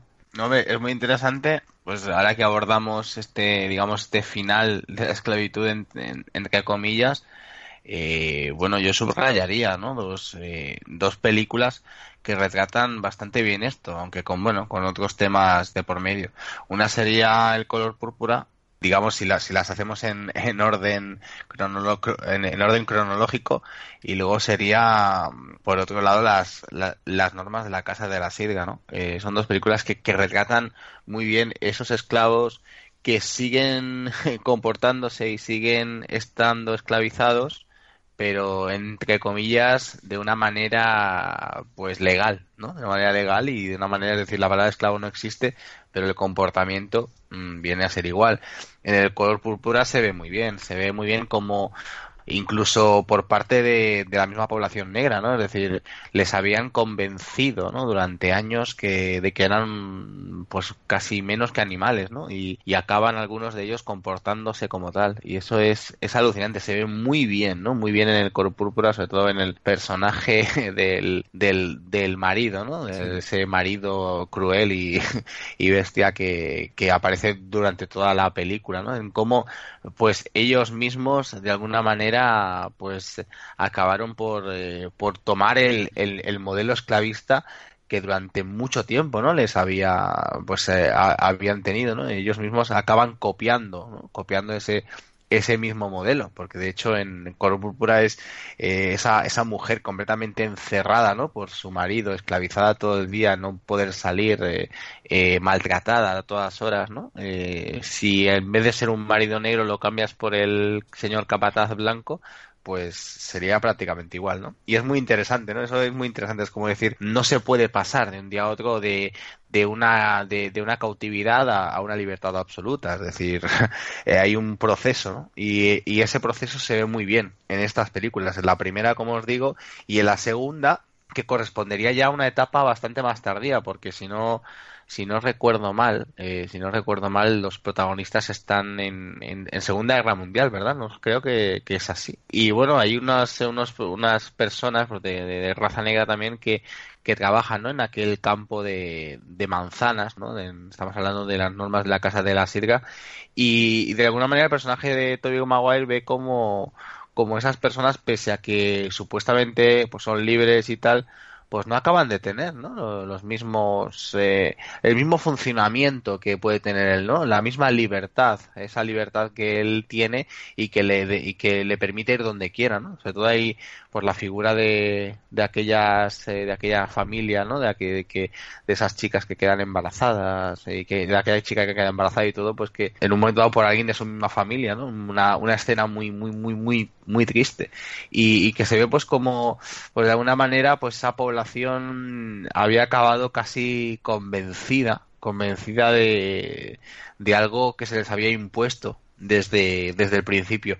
Es muy interesante, ¿no? Si lo hilamos con, con lo que hemos empezado a hablar de Kunta Quinte y el, y el inicio de todo esto, es cómo a Kunta Quinte lo primero que le hacen, eh, tal como lo, lo, cogen, es maltratarlo de una manera exhaustiva y quitarle su nombre, ¿no? Y cambiarle el nombre por el de Toby, creo que era y se lo, se lo cambian básicamente porque mm, durante, a partir de él y, a las próximas generaciones pues se van a dedicar de pues a, la, ruin tarea de, de, anularlos y de conseguir pues seguramente que en unos en unos siglos pues no, no se reconozcan ni ellos mismos, ¿no? Y es muy interesante, ¿no? Si ves eh, las películas que hemos citado al principio y ves este color púrpura o, la otra, eh, te das cuenta de esto, de, cómo estos personajes casi tienen que ganarse un, un lugar un lugar en un mundo que todavía, pese a la libertad eh, sobre el tapete, sobre la ley, pues la libertad real aún no existía. Y, es que ahora hemos tenido, bueno, ahora hemos tenido hace unos años un presidente negro en Estados Unidos, pero hasta hace poco los negros eran los que estaban vendiendo droga en las esquinas, eran los que tenían los trabajos menos cualificados, ¿no? Ese racismo de decir, mira, mira los negros, ¿no? Que no se adaptan, que no mm, vamos a ver, 400 años de anularles, 400 años de no dejarles acceder a la cultura. Es normal que se pase factura y que aún a día de hoy eh, estén coleando esos, eh, esas consecuencias de tanta tanta separación entre su cultura y su raza y, tanto dificultarles el acceso a todo tipo de beneficios que, cualquier otro ser humano puede tener. Eh, yo me he quedado loco eh, cuando mirando eh, este tema veo que en 1960 aún era legal apalizar negros en algunos estados del sur de Estados Unidos. Repito, en 1960. O sea que estamos hablando de hace cuatro días. Sí, claro, es que todo este fenómeno de la esclavitud pues eh, cambió el mundo de una forma radical, ¿no? Eh, África pues eh, la condenó a un retroceso cultural y social, a guerras intestinas que muchas veces se propiciaron para que siguiese el flujo de esclavos Estados Unidos, bueno, todo, todo América quedó pues siendo una sociedad muy mestiza, con problemas de convivencia entre mm, personas de diferente eh, procedencia y luego pues Estados Unidos eso, ¿no? Eh, abolió la esclavitud, por lo que hemos dicho, por motivos eh, teológicos y en muchos casos por otros no tantos, que dio pie a unos ciudadanos de segunda clase eh, en una situación que ha sido pues inamovible hasta prácticamente eso, ¿no? Hasta ayer, ¿no? Hablando en cuestiones históricas. Entonces, claro, aquí el, el problema está eso, ¿no? Que se creó una, una fractura tan a nivel social y, como tú has comentado antes, ya caló tanto, ¿no? La imagen que se tenía de la persona negra como un ser eh, inferior, y eso no lo digo yo, sino un poco lo que hemos transmitido a lo largo de la a lo largo de la conversación que estas cosas históricas eh, cuestan mucho irse limando y, y, haciendo que se pueda pasar página y cambiando la mentalidad de una sociedad y en eso estamos, ¿no? Lo estamos viendo como todavía eh, lo que hemos dicho, pues se arrastran todavía muchos elementos de, de los que proceden de, de esa, bueno, pues de esa destructuración que se hizo a nivel mundial de un montón de gente que se desplazaron, se les puso eh, desde lo más bajo y que, bueno, pues eh, todavía es eso, todavía no encuentran su lugar, ¿no? En esos eh, países de, de procedencia que tantas y tantas generaciones llevan acogiéndolos. Estamos ya con las conclusiones. Yo no he hablado de tiempos de gloria, que es el retrato real, ¿no? el acto real en una película protagonizada por Denzel Washington, en la que se ve como un regimiento mm, de origen afro, de origen africano, iba a decir afroamericano, de origen africano, entra como voluntario en el ejército del norte, ¿no? Para luchar en esa guerra de, de secesión americana y no les dejan combatir. Al final les dejan combatir solo para inmolarse y eso es real. ¿no? Fueron los que los que abrieron el camino hacia la victoria la recomiendo desde aquí, Tiempos de Gloria, pero he hecho este pequeño inciso porque no quería dejar que se me escapase. Vuelvo al tema que tú estabas comentando, Raúl, que son las, eh, las conclusiones, ¿no? Yo no quería mm, dejar este tema o dejar este programa incluso porque estamos terminando sin hablar de las consecuencias que esto tuvo también a nivel local eh, en lo que es el continente africano porque después de todo el tema de la esclavitud cuando se ilegalizó y se prohibió sacar esclavos del África lo que hicieron las potencias eh, europeas no fue otra cosa sino que repartirse el país. O sea, si, si cogéis el mapa de África, ahora ya no tanto, porque han cambiado, las fronteras han cambiado un poco, pero aún se puede ver, ¿no? Eh, el África se lo repartieron con escuadra y cartabón, o sea, cogieron una regla y empezaron a hacer líneas rectas y dijeron, este trozo para ti, este trozo para mí, este trozo para este y este trozo para aquel. Cada país en Europa tuvo un trocito de África y lo expoliaron a día de hoy siguen las consecuencias, ¿no? Un país en concreto, que es Bélgica, y un personaje en concreto, que es Leopoldo II. Yo no os voy a hablar mucho de él, os pido por favor que investiguéis, pero este hombre, en, eh, en, nombre de Bélgica y en nombre del altruismo, él aseguró al resto de potencias que se estaban repartiendo África, aseguró que él se iba a encargar del Congo, pues para civilizarlos y para hacer del Congo un país mejor. Y lo que hizo fue no expoliarlo, sino casi destruirlo. O sea, si a este hombre le dejan unos cuantos años más, no queda un, habitante autóctono del Congo. Llegaba a unos extremos de, de, horror lo que hacía este hombre y los que él mandaba al Congo, que también son difíciles de describir. Antes decíamos lo de Hitler. Este hombre se acerca e incluso supera lo que hizo Hitler con los judíos, este hombre lo que hizo con los congoleños. Es un horror tremendo que el mundo lo supo. Mira, otra vez una novela. Esa novela que es El corazón de las tinieblas, ahí se refleja, ¿no? Eh, todo el horror, o parte del horror, que Leopoldo II volcó y, diezmó, con el que diezmó eh, el Congo, y a través de ahí se supo, ¿no? Y, y, aún a día de hoy hay gente en Bélgica que tiene a este monarca como un tipo altruista, ¿no? Y como una buena persona, un tipo que llevó africanos a su país, incluso había repartidos por otros lugares de Europa, en el que se exhibían en zoológicos, en el que la gente les daba de comer y tuvieron que poner carteles, no alimenten a los africanos. Este tipo tiene, tenía en su palacio cabezas de, africanos y, y, africanos disecados. El tema del de, espolio africano no terminó con esa esclavitud, sino que luego se perpetuó con ese reparto de África y ahí siguen estando los pobres. Sí, hombre, desde luego que es un, es un tema bochornoso, ¿no? En que Occidente en muchas ocasiones eh, mira hacia otro lado, pero que ahí está, ¿no? Y habría que aprender un poco de, de esos gestos para que, pues para que no se vuelva a repetir, aunque vete a saber, ¿no? Porque la historia dicen que es cíclica, que el ser humano no aprende de sus errores, pero, hombre, a lo largo de esta sesión, pues lo que hemos visto es eso, ¿no? Que se va poco a poco, se van cambiando las cosas, muchas veces por los motivos eh, que no son los adecuados, pero bueno, pues confiemos en que en que primero que no se vuelvan a repetir este tipo de cosas, pero por desgracia, pues a la mínima que llegamos a un punto en que hay una guerra y una crisis de tal, en una medida un poco eh, menor y así pues por desgracia siguen ocurriendo, pero bueno, eh, a ver si aprendemos eh, alguna vez como sociedad y como especie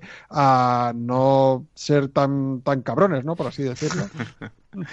Hombre, no, y creo que, es importante podcast como lo de hoy porque a veces la, la mejor receta para, para no, bueno, para que no sucedan las cosas es, es saber, ¿no? Qué es lo que pasó en, en tu historia. Eso es, eh, bueno, la mejor receta para que no sucedan esas cosas más es eso, es conocer el pasado para, para, para tener un futuro mejor.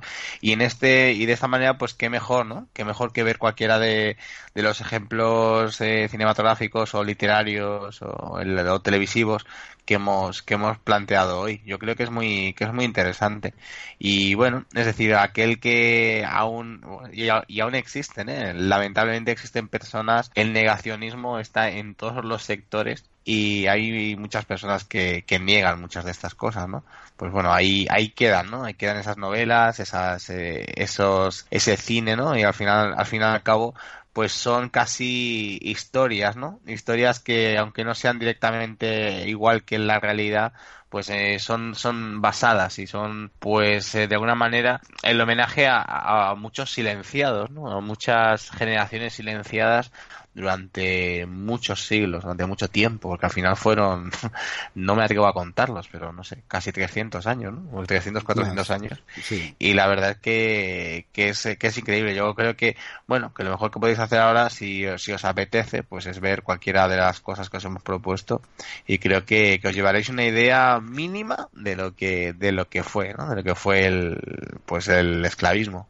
Yo mm, quiero terminar recomendando algunos podcasts. Hay unos podcasts de historia que se llaman La linterna de Diógenes.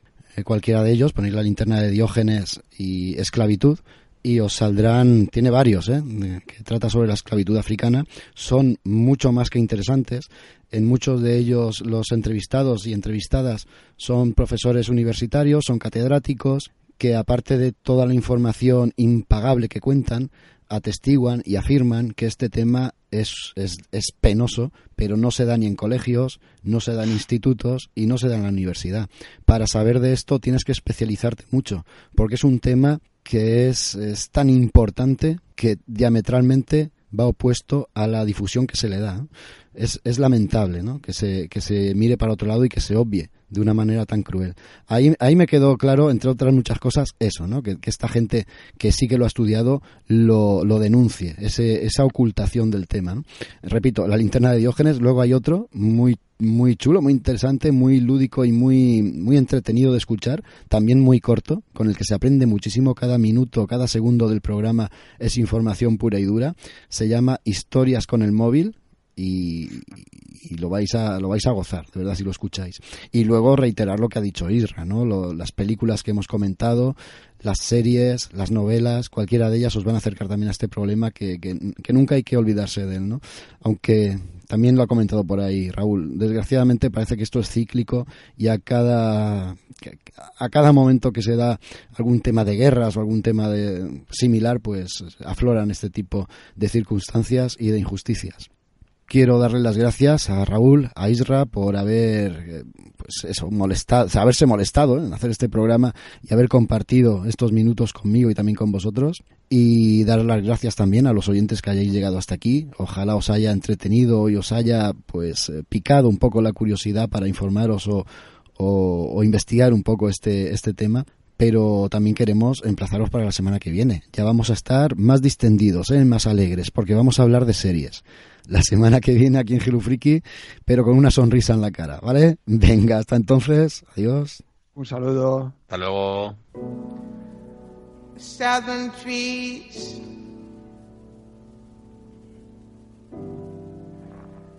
Barren, strange fruit. Blood on the leaves. And blood at the roots.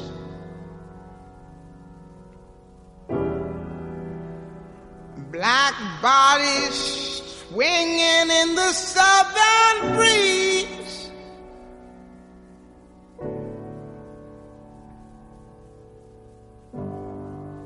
Strange fruit hanging from the poplar trees.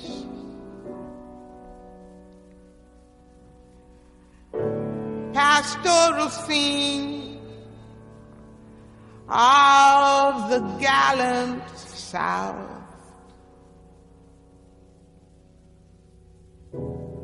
Them big bulging eyes and the twisted mouth.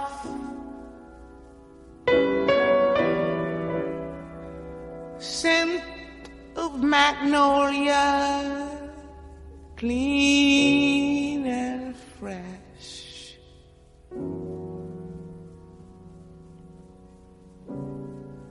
Then the sudden smell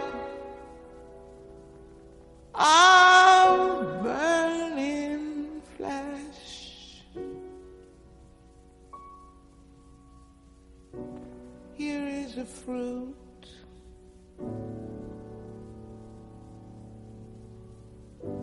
For the crows to pluck.